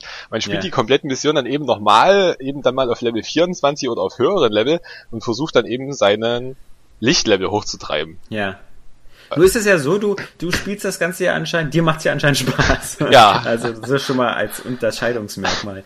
Ähm, äh, jetzt möchte ich nicht irgendwie plump fragen, irgendwie so warum oder so, sondern erstmal die grundsätzliche Frage, hast du so eine feste Crew oder so ein paar Buddies, mit denen du das spielen kannst? Die, oder bist du da auch mehr der Einzelkämpfer oder wie sieht's bei dir aus? Nee, also ich spiele das immer mit einem Kollegen zusammen, also wir mhm. spielen es meistens zu zweit. Okay. Und also ich würde, also ich spiele es ab und zu mal alleine, wenn er keine Zeit hat, aber da muss ich auch sagen, da macht es mir keinen Spaß. Also es ist wirklich ein ah. Spiel. Ja, genau. Man muss es wirklich äh, mit mindestens einer weiteren Person spielen und wenn es nur dann darum geht, irgendwelchen Trash Talk zu machen in der Zeit, während man da spielt. Aber momentan haben wir uns mit vier anderen Leuten noch zusammengesetzt, die wir auch irgendwie über unsere Freundesliste gefunden haben, um jetzt den, den Raid zu machen. Aber so eine wirklich feste Gruppe, wir sind immer nur zu zweit unterwegs. das ist bei dir anscheinend nicht so, höre ich jetzt raus. Nee, das ist äh, bei mir ist einfach organisatorisch. Das kriege ich das nicht hin. Also äh, das in der Beta hat es seltsamerweise noch geklappt, weil das so komprimiert war. Das waren so irgendwie drei, vier Tage, wo so jeder irgendwie Destiny spielen wollte und da klappte das mit Johannes, aber ähm, da so mein, mein, mein größter PlayStation-Buddy, äh, der Johannes, äh, im Grunde gerade diametral entgegengesetzte Arbeitszeiten zu mir hat, weil er halt immer abends im Kino arbeitet, sehr oft, naja. ähm, und abends keine Zeit hat und, und äh, tagsüber irgendwie äh, ist ein bisschen schwierig manchmal. Ja, aber hat sich das einfach so nicht ergeben und dann so die ein, zwei anderen Leute in der Freundesliste waren der eine, der, der äh, wohlbekannte Jack the Pro, ist äh, viel zu weit davon geeilt in den Leveln. Und, äh, du brauchst ja auch irgendwelche Leute, mit denen du so regelmäßig so auf gleicher Ebene spielen kannst. Und das hat sich ja. bei mir einfach nicht ergeben. Und ich muss auch sagen, das ist auch, ähm, das, das würde jetzt, das liegt jetzt nicht an Destiny. Das würde jetzt bei mir kein Spiel so, also ein Spiel, was davon lebt, dass ich es mit jemand anderem möglichst viel zusammenspiele, hat bei mir eh schon verschissen. Weil das, das äh, passt einfach in meine, meine Alltagsplanung gar nicht mehr so richtig rein. Also deswegen mag ich gern so eine Sachen, die asynchron sind, wo man so wie bei Rennspielen sich so mit Zeiten und Geistern vergleichen kann, aber nicht gleichzeitig spielen muss. Also. Und ich fand das eben so das Problem von Destiny. Ähm, was, was mir auch noch, finde ich, stärker ins Auge gefallen ist als bei, bei Borderlands, was du ja vielleicht auch gespielt hast. Also gerade Borderlands 2 fand ich, konnte man eigentlich lustiger auch alleine spielen und hatte ja. dann auch ein bisschen mehr Story und das Ist richtig. Ja, das ist bei, bei Borderlands hat es gar nicht so den Unterschied gemacht. Dann war es vielleicht ja. in der Gruppe ein bisschen einfacher, weil genau, die, ja. die ganzen Fähigkeiten, die man hatte, die haben sich ja auch irgendwo auf, die haben ja irgendwo aufeinander aufgebaut. Das war ja nicht so wie bei Destiny, dass theoretisch jeder sein eigener wirklich sein, sein eigener Held ist in dem Fall und sich aus jeder Situation selber rauskämpfen kann. Man braucht ja faktisch nie äh, einen Heiler, also, beziehungsweise mhm. sowas gibt's ja auch gar nicht. Genau, ja. Aber das finde ich auch so ein bisschen schade, dass es ähm, im Gegensatz zu vielen MMOs oder so halt überhaupt in dem Sinne nicht klassenbasiert ist, sondern eigentlich immer nur so vier Krieger sind oder sechs oder zwei, je nach Level, ähm, die einfach fast alle dasselbe machen, so irgendwie. Das ist also, richtig.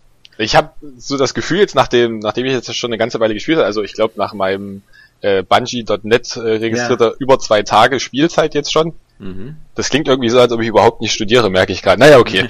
ja, 48 Stunden, 50 Stunden, finde ich, ist jetzt noch nicht so exzessiv. Ist ja auch schon eine Weile draußen. Ja. Äh, Bungie wirkt wie ein Halo in ein anderes Universum verfrachtet, äh, mit einem Destiny etwas anderen, äh, mhm. das Destiny wirkt halt wie ein Halo, nur eben mehr auf ähm, Koop und ähm, eben in einem komplett anderen Universum, finde mhm. ich. Man merkt überall diese Halo-Essenz, allein schon, wenn man die auf höheren Schwierigkeitsgraden dann spielt, dann gibt es plötzlich wieder Schädel, die äh, irgendwelche mm. Modifikatoren drin haben und es gibt mm. den Schwierigkeitsgrad heroisch oder episch. Ja. Also man merkt überall wirklich, dass, dass Bungie da direkt Bungie von Halo kommt. Ja. Mm. Und die, diese Essenz, ich, ich glaube, sie haben es einfach nicht so wirklich geschafft, also sie haben es nicht hinbekommen, diese MMO-Essenz, die man, die man bei Borderlands eigentlich ganz gut hatte, rauszu, beziehungsweise diese teilweise kooperative Essenz rauszunehmen und dann in ein Halo-artiges Spiel zu packen. Sie haben sich, glaube ich, zu sehr noch an Halo orientiert. Also sie sind nicht so gut davon weggekommen. Hm. Hast du denn selber äh, auch die Halo-Teile gespielt? Ja, habe auch jeden einzelnen gespielt und freue mich ja jetzt auch schon auf die Master Chief Collection. Weil du sie dann nochmal spielen Ja, richtig, genau. Das ist ja das, das große Problem der neuen Generation. Wir spielen eigentlich immer nur die alten Sachen immer ja. wieder neu, oder? Ja, wenn wir keine neuen geilen Sachen bekommen, müssen wir halt alte, alte geile Sachen nochmal spielen. Also. Und von den Sachen, wo man denkt, dass sie geil sind, wie Destiny, springen mhm. viele wieder ab, weil es eben nicht das ist, was sie erwartet haben. Ja, also ich meine, das, wie, wie würdest du das bei dir selber empfinden? Bist du, du hast du das bekommen, was du gedacht hast, oder? Ähm? Ich, das bin ich mir nicht so sicher. Ich habe mir da vorher nicht so wirklich drüber Gedanken gemacht. Ich hatte mir gedacht, ja, wieder, also wieder mal einen Shooter, hm. äh, in, der, der in die Richtung Borderlands geht. Also ich bin ja sowieso immer dabei, wenn es um kooperative Spiele geht, beziehungsweise im Koop zocken, das macht mir immer Spaß, also da ist es mir eigentlich auch relativ egal, wenn, da, wenn das Spiel repetitiv ist. Hm. Wenn ich da mit meinen Kollegen äh, in der Zeit reden kann und so, dann ist das in Ordnung. Aber ich hatte wirklich erwartet nach den ganzen Trailern und das, was sie gezeigt haben, dass es einfach storylastiger wird, weil selbst in Halo hatte ja, ja. wesentlich mehr Story und war wesentlich narrativer. Also, hm. also Destiny Hattest du den Eindruck, die Halo-Story halbwegs ja. begriffen zu haben? Nein, das nicht. Aber ich hatte immer so punktuell das Gefühl, jetzt weiß ich, dass ich gerade an einem Höhepunkt in dem Spiel angekommen bin und dass jetzt was Wichtiges passiert, was dann vielleicht in dieser kompletten Welt äh, wichtig wäre. Ich habe ja das Gefühl, The Bungie sind eigentlich die schlechtesten Geschichtenerzähler der Welt, bis irgendwie scheint das keiner zu merken oder so keiner so richtig übel zu nehmen. Ne, gut fand ich die Geschichte von Halo jetzt nicht, aber sie hat mir, also sie hat noch motiviert, finde ich ein bisschen. Also man hatte ja Gut, Halo 4 ist jetzt ein schlechtes Beispiel, weil es nicht mehr von Bungie kommt, aber in Halo mhm. 3, also dieser Switch von Halo 2 auf Halo 3 mit Finish the Fight, das fand ich eigentlich, das hat motiviert, auch wenn man das Große und Ganze, weil ich habe auch nie die Bücher dazu gelesen oder so, das Große und Ganze hat man dann ja schon im Blick, dass man wenigstens die Covenant äh, weghauen muss und die Flat, man hatte diese klaren Gegner, die man da besiegen muss. Und dann fand ich das eigentlich ganz praktisch, aber in, in Destiny haben wir da, da hat man ja nicht so dieses klare Feindbild, so, also finde ich.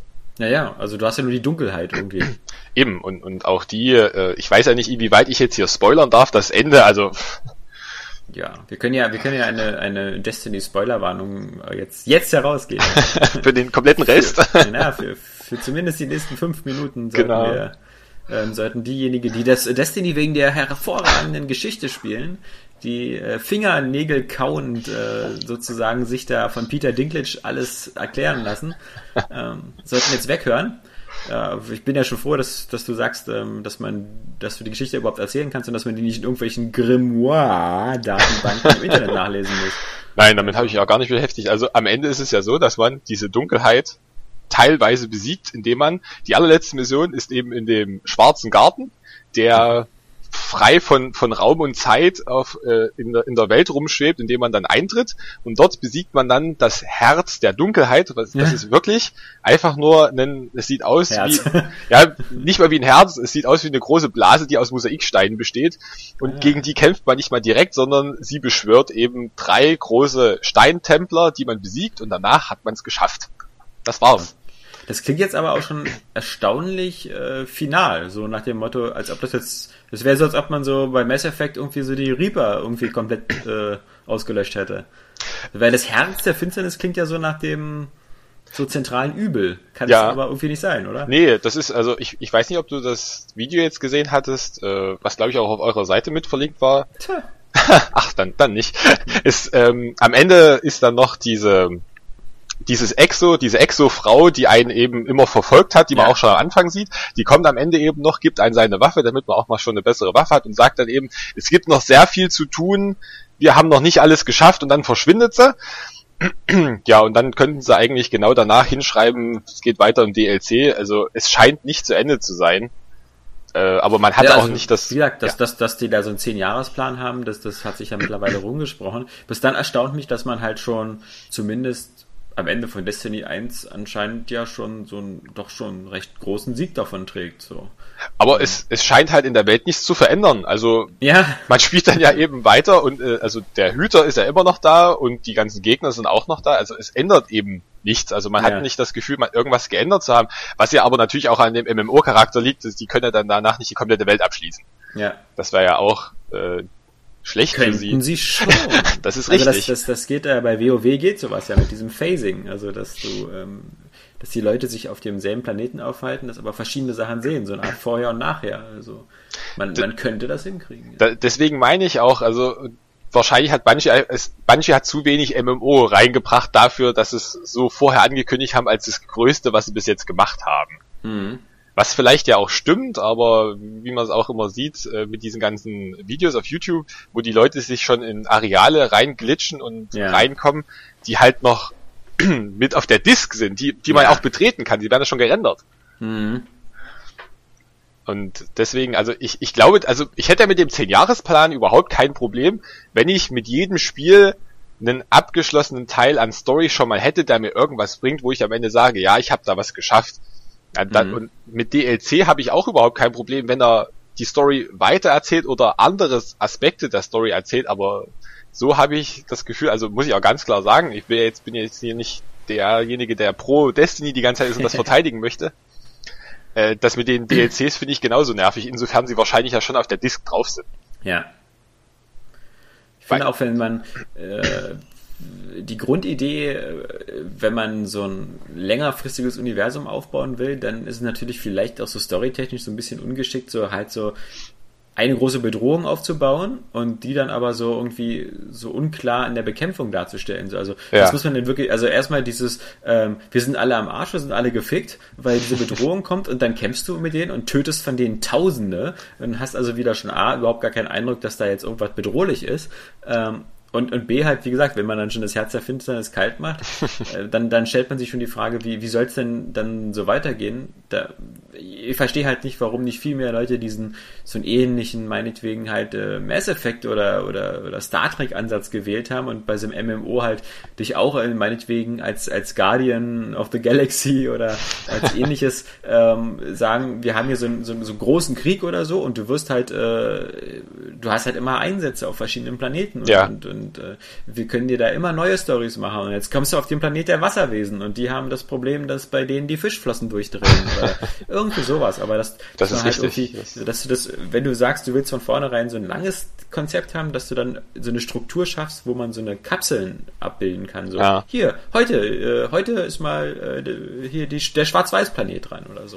Ähm, das stimmt, sonst, sonst wirkt es eben wie so eine, eine Story, die für, für ein Spiel gedacht war, auf drei Spiele gestreckt am Ende. Ja, oder dass die zum Beispiel sagen, irgendwie hier die, das, ja, das war hier gar nicht die, die Dunkelheit, das war nur so eine Vorhut, ja. Das ja. waren die Dunkelheit Azubis. Die, die, die werden als erstes geschickt und wenn die das nicht packen, dann kommt jetzt wirklich die Arschficker-Dunkelheit. Und äh, ja, das ist.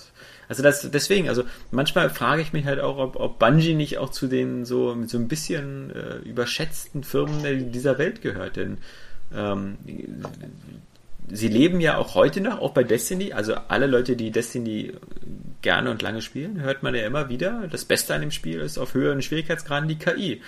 Das konnte man ja. aber auch schon 2001 zu Halo sagen. Das ist und, richtig.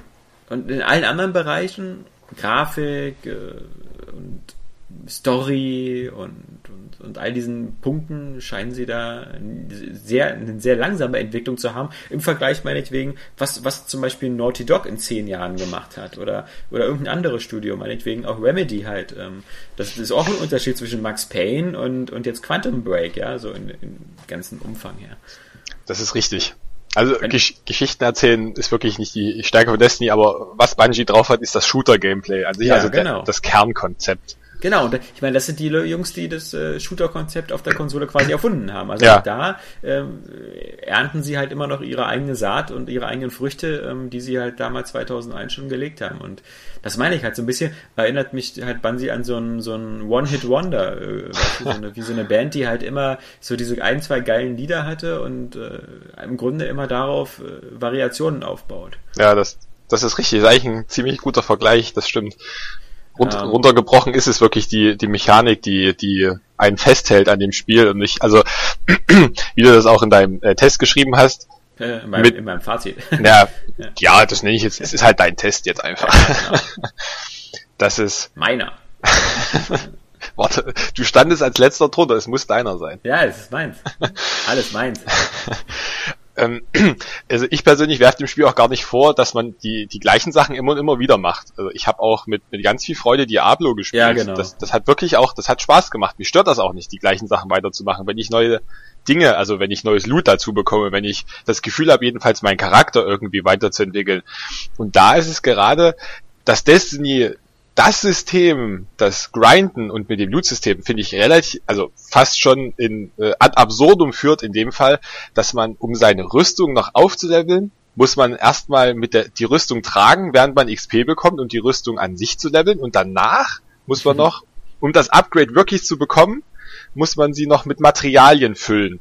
Und das mhm. sind eben Sachen, zum Beispiel Aszendentenenergie, die bekommt man eben, wenn man Glück hat, bei einem täglichen Event. Also man bekommt das, man könnte es bis zu ein, zwei Mal pro Tag bekommen. Und man braucht, um das einmal aufzuleveln, sechs Stück davon.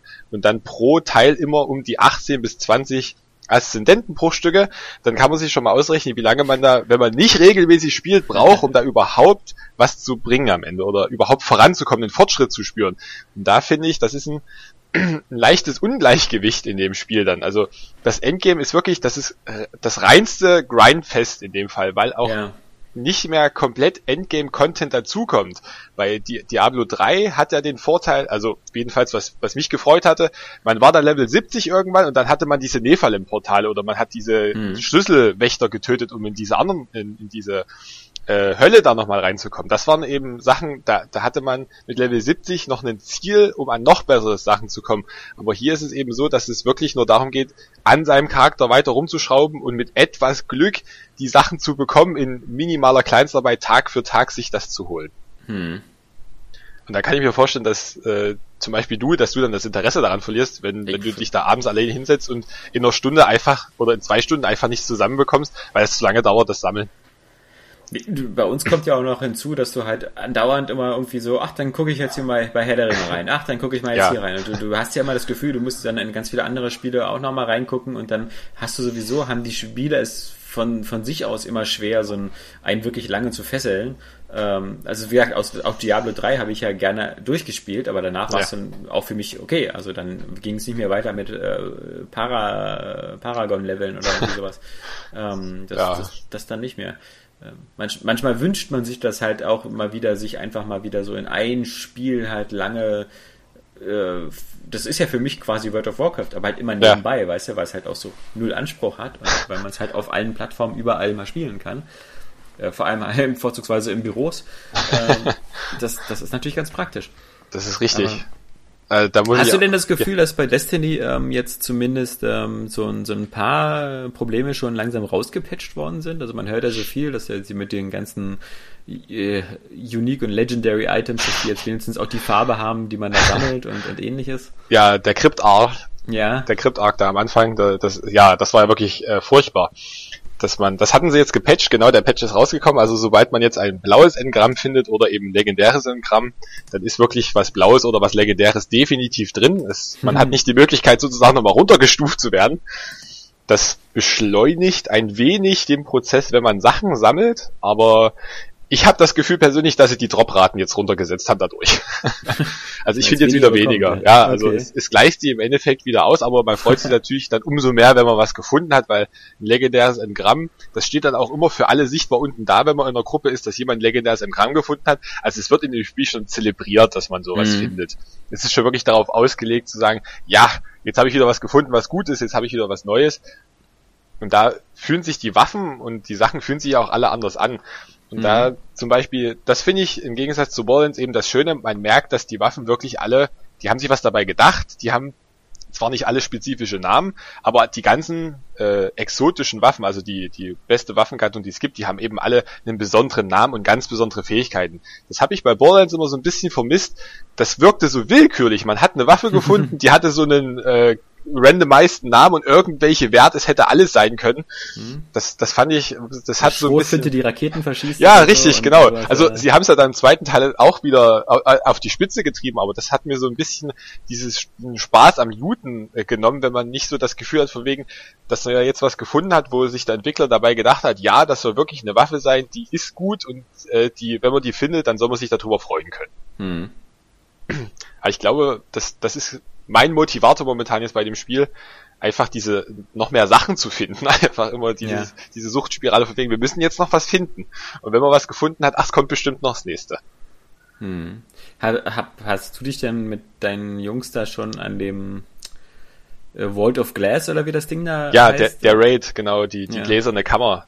Das haben ja. wir jetzt schon äh, letzte Woche probiert, äh, sind da furchtbar am Endgegner, also am, an den letzten Endgegner, an den Endvieren gescheitert und haben jetzt diese Woche wieder angefangen, weil jede Woche Dienstag wird das ja zurückgesetzt. Mhm.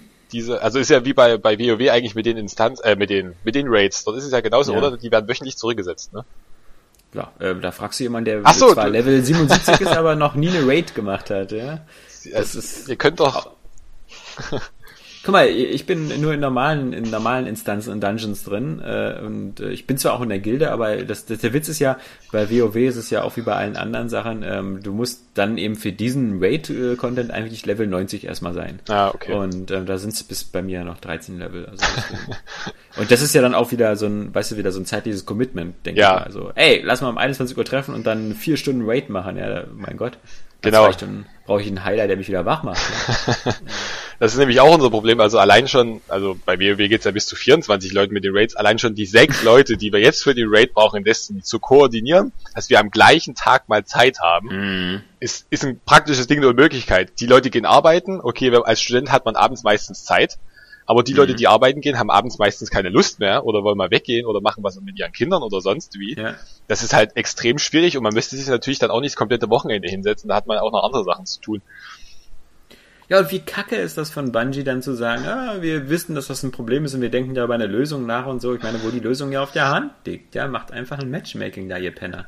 Also wie bei allen anderen Sachen auch. Also das, das finde ich ist so ein bisschen, Das ist so erstaunlich von, von einer Firma wie Bungie, dass sie da einfach anscheinend ähm, bei vielen Sachen ähm, nicht die userfreundlichste Version einfach so im Kopf haben. Da bin ich mir nicht so sicher, ob das wirklich die userfreundlichste Variante, also freundlich an sich dafür schon, aber wenn ich jetzt überlege, wir haben mit unseren sechs Leuten, die den Raid jetzt schon zum zweiten Mal gemacht haben, ja. um bis zu der Stelle zu kommen, äh, bis zu den letzten Boss zu kommen, haben wir zweieinhalb Stunden gebraucht. Und das war eine Gruppe, die sich, wir haben uns abgesprochen, wir haben miteinander geredet, wir wussten, was wir tun. Und ich glaube, das fällt wirklich, wenn man Match, wenn man gematchmaked wird mit anderen Leuten weg, weil da hat jemand okay. kein Headset dabei oder so. Ja, ja. Also dort muss man wirklich miteinander reden. Also das ist ja momentan die Diskussion. Bungie hat es ja nicht gemacht, gerade um das zu vermeiden, dass es, dass Leute dann quitten oder dass, dass Leute sich nicht gegenseitig absprechen, weil de, der Raid im Gegensatz zum kompletten anderen Spiel braucht wirklich Absprache. Also es mhm. gibt auch immer einen, der trägt dann so ein Relikt und der macht komplett andere Sachen als alle anderen. Und da muss man sich wirklich absprechen und äh, ordentlich aufteilen und mit Kommunikation arbeiten. Und das finde ich gerade, äh, da muss ich sagen, das ist ein bisschen schade, dass das im Rest des Spiels nicht so ist. Mit so einer Dreiergruppe hätte man da auch in den Story-Missionen oder jedenfalls in, in den Strikes viel mehr darauf aufbauen können, dass es sind drei Leute, dann sollen sie doch, drei Leute sollen was Verschiedenes machen. Und wenn es an irgendwelchen Hebeln ziehen ist an verschiedenen Stellen. Ich gebe dir da ähm, vollkommen recht, aber ich halte das alles für technisch möglich. Also man, man hätte das ja alles äh, auch äh, so anbieten können wie jetzt. Zusätzlich halt vielleicht noch ein Matchmaking mit ja. so Sachen wie äh, Matchmaking nur für Leute mit Headset, nur für Leute aus Deutschland, nur für Stimmt. Leute, die bestimmten ja. Level haben. Denn ich sag ja, das ist, das ist da ähnlich wie bei WoW. Du kannst äh, äh, bei WoW hast du es ja auch so, dass dann die größeren Instanzen oder so später die Leute alle auswendig kennen. Ja. Und in dem Moment, wo du, wo du dich mit einer fremden Gruppe zusammen zusammenwürfeln lässt, da brauchst du auch schon gar keine Absprache mehr. Jeder weiß da, was da zu tun hat, weil er das schon hundertmal gespielt hat. Und das stimmt. bei so einem grind-intensiven Spiel wie Destiny wirst du das irgendwann auch voraussetzen können, dass du da nicht mehr irgendwelche Super-Noobs dabei hast, die dann irgendwie, was soll ich machen? Ja, ich, ich schieße einfach auf die anderen oder guck mal, wie ich hüpfen kann. Ähm, das, das, ist richtig, ja. Das, das, da ist auch ein Punkt bei der Sache. Es, aber es fehlt halt auch an sich, an, an dieser Interaktion. Also wenn man schon diese Hub-World hat mit diesem ja. Turm, wo man sich treffen kann, warum habe ich da nicht die Möglichkeit, wenigstens vorgefertigte Textpassagen zu machen, wie zum Beispiel Suche Leute für Raid oder für Strike? Ja, genau. Das ist ja über, das, das haben schon äh, Spiele zu Xbox äh, 360 Zeiten oder gehabt. Oder, oder warum, warum gibst du was nicht ähm, zum Beispiel halt über, über das Clan-Management, ja, oder genau. die, die Gruppen? Warum kann man nicht bei Aerial Games so eine, so eine auf der Pinnwand im Spiel zum Beispiel dann eben sagen, hier 8, äh, 20 Uhr äh, so und so Raid-Event oder sonst was mit, äh, mit Teilnehmerliste, Uhrzeit, Erinnerung. Richtig. Es ist, es ist ja nicht so, dass wir so im luftleeren Raum sind und dass noch nie irgendjemand äh, probiert hat und dass es das unentdeckte Land ist, ja. Das, das gibt's ja alle schon, diese Systeme. Eben. Und, äh, ist einfach zu, ist einfach zu wenig gedacht an der Stelle, ja beziehungsweise haben sie zu kurz gedacht. Sie haben sich halt darauf verlassen, auf die Shooter-Mechanik, die funktioniert ja auch wunderbar, ich sage ich ja gar nichts dagegen, aber das, das reicht halt für, für viele dann am Ende auch nicht aus. Klar, man hat immer die Hardcore-Spieler, die Hardcore grinden und ja. dann immer spielen, zu denen würde ich mich jetzt auch nicht zählen. Gibt ja schon Haufen Leute, die nicht, die Level 30 sind und dann im, im PvP zum Beispiel noch spielen, das ist ja auch noch so eine Sache. Also ich finde, dieser, dieser PvP fällt komplett hinten über. Mhm. Ja, das wollte ich eigentlich Stelle. auch noch fragen, genau, ja. wie, wie, wie du zum PvP stehst und ob du da aktiv drin unterwegs bist. Also ich spiele das ab und zu mal, aber da muss man wirklich ganz klar sagen, es ist eine grauslige Verbindung. Also ich habe jetzt kein langsames Internet ja. ähm, zu Hause, aber es funktioniert einfach nicht, dass das eine leckfreie Verbindung ist. Ab und zu schlägt man zwei, dreimal auf Leute zu, läuft ein paar Meter weiter und danach fallen sie dann um. Okay. Also das ist äh, ganz schlecht gelöst. Ich hoffe, das patchen sie noch nach, aber es ist an sich trotzdem relativ gut besucht, muss ich sagen. Hm. Wobei das auch undurchsichtig ist. Ich weiß nicht, ob du dir den PvP-Modus mal angeguckt hast. Kurz, ein bisschen Schmelztiegel da, ja. Genau. Es, es steht ja da, im normalen Schmelztiegel sind Levelvorteile deaktiviert. Ja, genau. Ich was weiß ich bis heute nicht, was das heißt. Ja, ja, ja genau. Welche Levelvorteile denn? In, vor allen Dingen im Gegensatz dazu gibt's jetzt gerade das Iron Banner Event, also das ich weiß gar nicht, wie es auf Deutsch heißt. Eisenbahner doch. Genau, das gibt's jetzt und da sind die Levelvorteile aktiviert und da haben viele Leute auch gesagt, ich merke da keinen Unterschied. Das spielt okay. sich gleich. Also ich habe das ja immer so verstanden, eben Levelvorteile sind zum Beispiel deine Werte für Schaden und für die Rüstung. Ähm, dass du zum Beispiel eben, wenn du da Level 20er bist, dann hast du Rüstung vielleicht 500, 600 Punkte und Level 10er hat eben vielleicht nur 100 oder 200 Punkte, kann also äh, der der Größe, der Level 20er könnte also dreimal so viel Schaden einstecken ja, und seine Sinn. Waffe macht halt vielleicht viermal so viel Schaden, weil sie halt viel mehr Schadenspunkte macht. Das wären jetzt so für mich die Level-Vorteile. Das, ja. ähm, das, das, das hatte ich erst gedacht, dass das äh, irgendwie eine Rolle spielen würde, weil ich halt immer auch sofort irgendwie so mit One-Hit-Kills äh, da niedergestreckt worden bin im Schmelztiegel.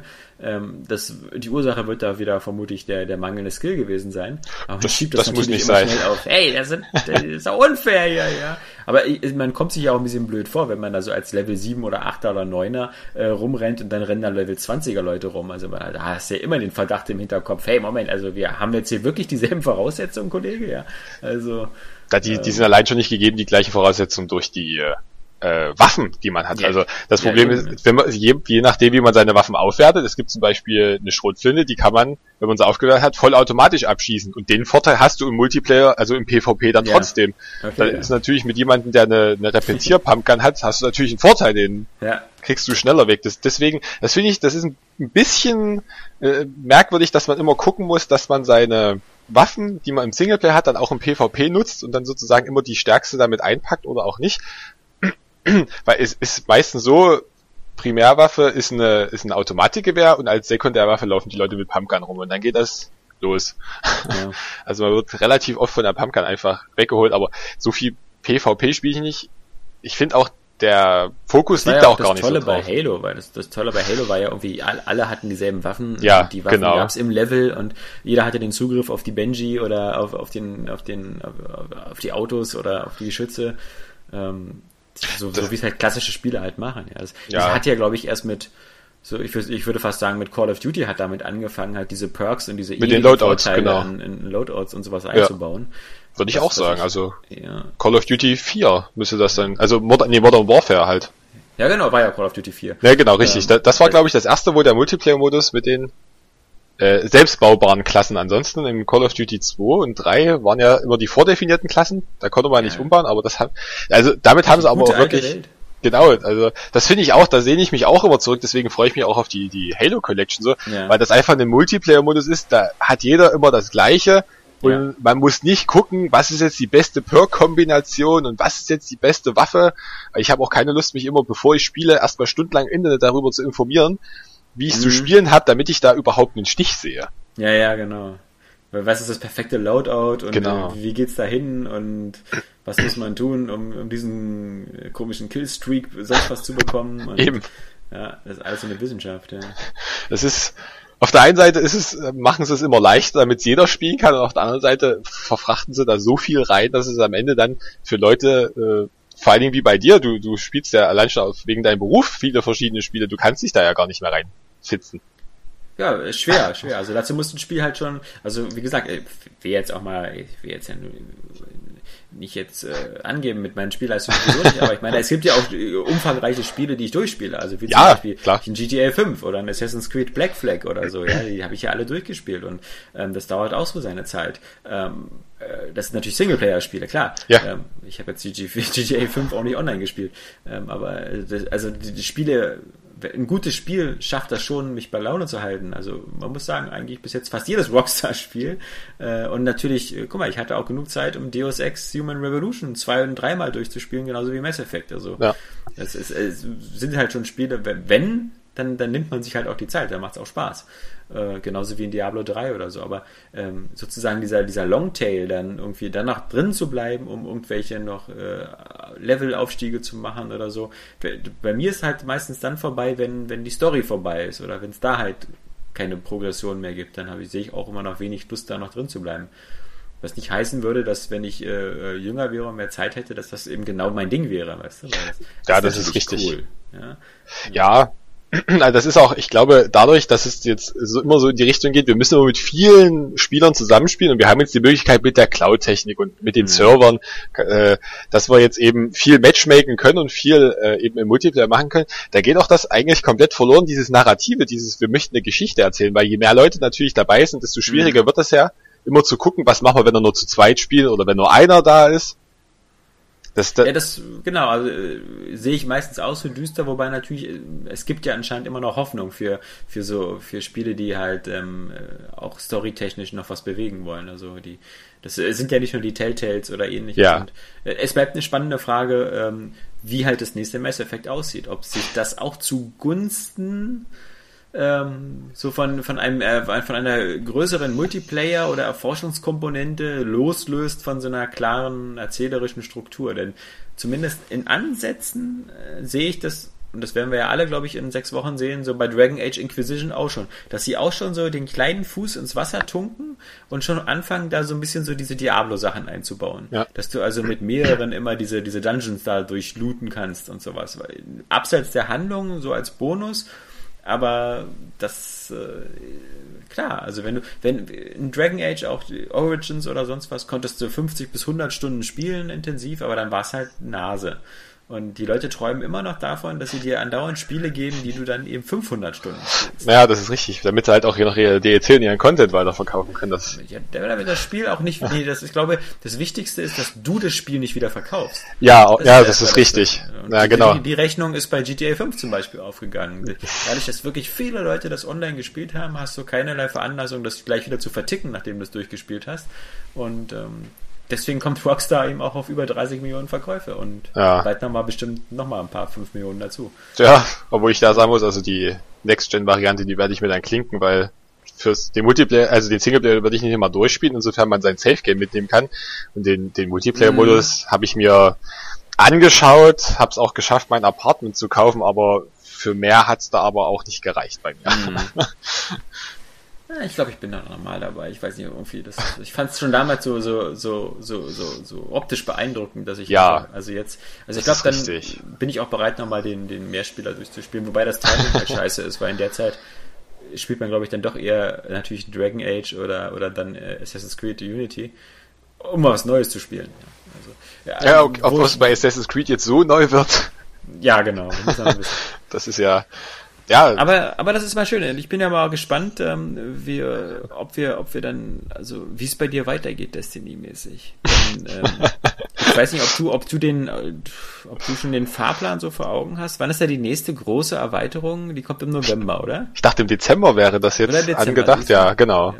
Da kommt hätte man nur irgendeinen Spieleredakteur zur Hand, der sich damit auskennt. Ja, ja ich weiß, also. ich kenne auch keinen. Ja, dann im, dann im Dezember, okay. Ähm. Also ich kannst du jetzt auch nicht viel trauen, ich bin mir da jetzt nicht ganz sicher. Also, werd dann mal schauen, also das werde ich mir auf jeden Fall auch noch mit holen. Ich hoffe ja jetzt immer noch darauf, dass es jetzt den, den Season Pass irgendwie äh, bei den Xbox Weihnachtssales dann mit dazu gibt oder so. Ja. Das ist, manchmal hat man da Glück gehabt, also es gab ja. schon öfters mal, dass es da ein mit drin war, aber ansonsten werde ich mir das mit besorgen. Ich, man soll es ja eigentlich nicht unterstützen, aber mir macht das sehr viel Spaß, die ganze Sache, und da bin ich eigentlich ja, scheiß drauf, weil das ist doch Ungern die wichtigste bereit. Sache, weißt du? Das, das ist doch das die wichtigste Sache. Ja, eben, das, das finde ich auch. Also äh, klar, man meckert auf der einen Seite über den DLC, aber mein Gott, wenn mir das Spiel Spaß macht, dann, dann hole ich mir den DLC dazu. Was ich bloß nicht mache, ist, ich kaufe das Spiel und gleich dann den Season Pass, sondern ich warte dann erstmal ab, was da kommt. Also wie ich zum Beispiel, ja. So, so die, die, der völlige Idiotismus, ja. Also äh, sich da gleich die digitale Hüter-Edition, wenn man wenigstens sowas verkaufen könnte, ja. Ja gut, du hast natürlich den Vorteil, du kannst einfach eine Disk äh, ein anderes Spiel im Laufwerk haben und musst da nicht wechseln, ja, weil das Aufstehen ja, kostet auch enorm. Zeit. Ja, klar. Und Kalorien. Und dann müsste ich wieder, wieder aufstehen und wieder was essen und so. Sicherlich. Ich, ich, nee, aber ja. ich trotzdem, ich würde sagen, äh, ich, ich danke dir jetzt ja. erstmal, Martin, äh, für, für, für dieses äh, Gespräch, was eben auch wirklich eine nette Demonstration ist ähm, für Leute, die vielleicht schreibfaul sind, aber dann trotzdem gerne mal partizipieren möchten oder die sagen, die Airway Games Leute, die liegen so ziemlich in allem falsch und ich würde da ganz gerne mal eine Gegendarstellung bringen, aber halt mündlich. Oder für Leute, die vielleicht einfach nur äh, einsam sind und die man zum Reden braucht. für all die ähm, könnte das sozusagen ein, ein Anreiz sein, es auch mal zu probieren und ähm, dann einfach bei uns melden und dann, dann leiten wir das in die Wege. Und ähm, ich denke mal, ich kann jetzt nur noch verbleiben und euch, mir und äh, dem Martin jetzt schon mal ein schönes Wochenende wünschen. In diesem Sinne, tschüss. Ciao.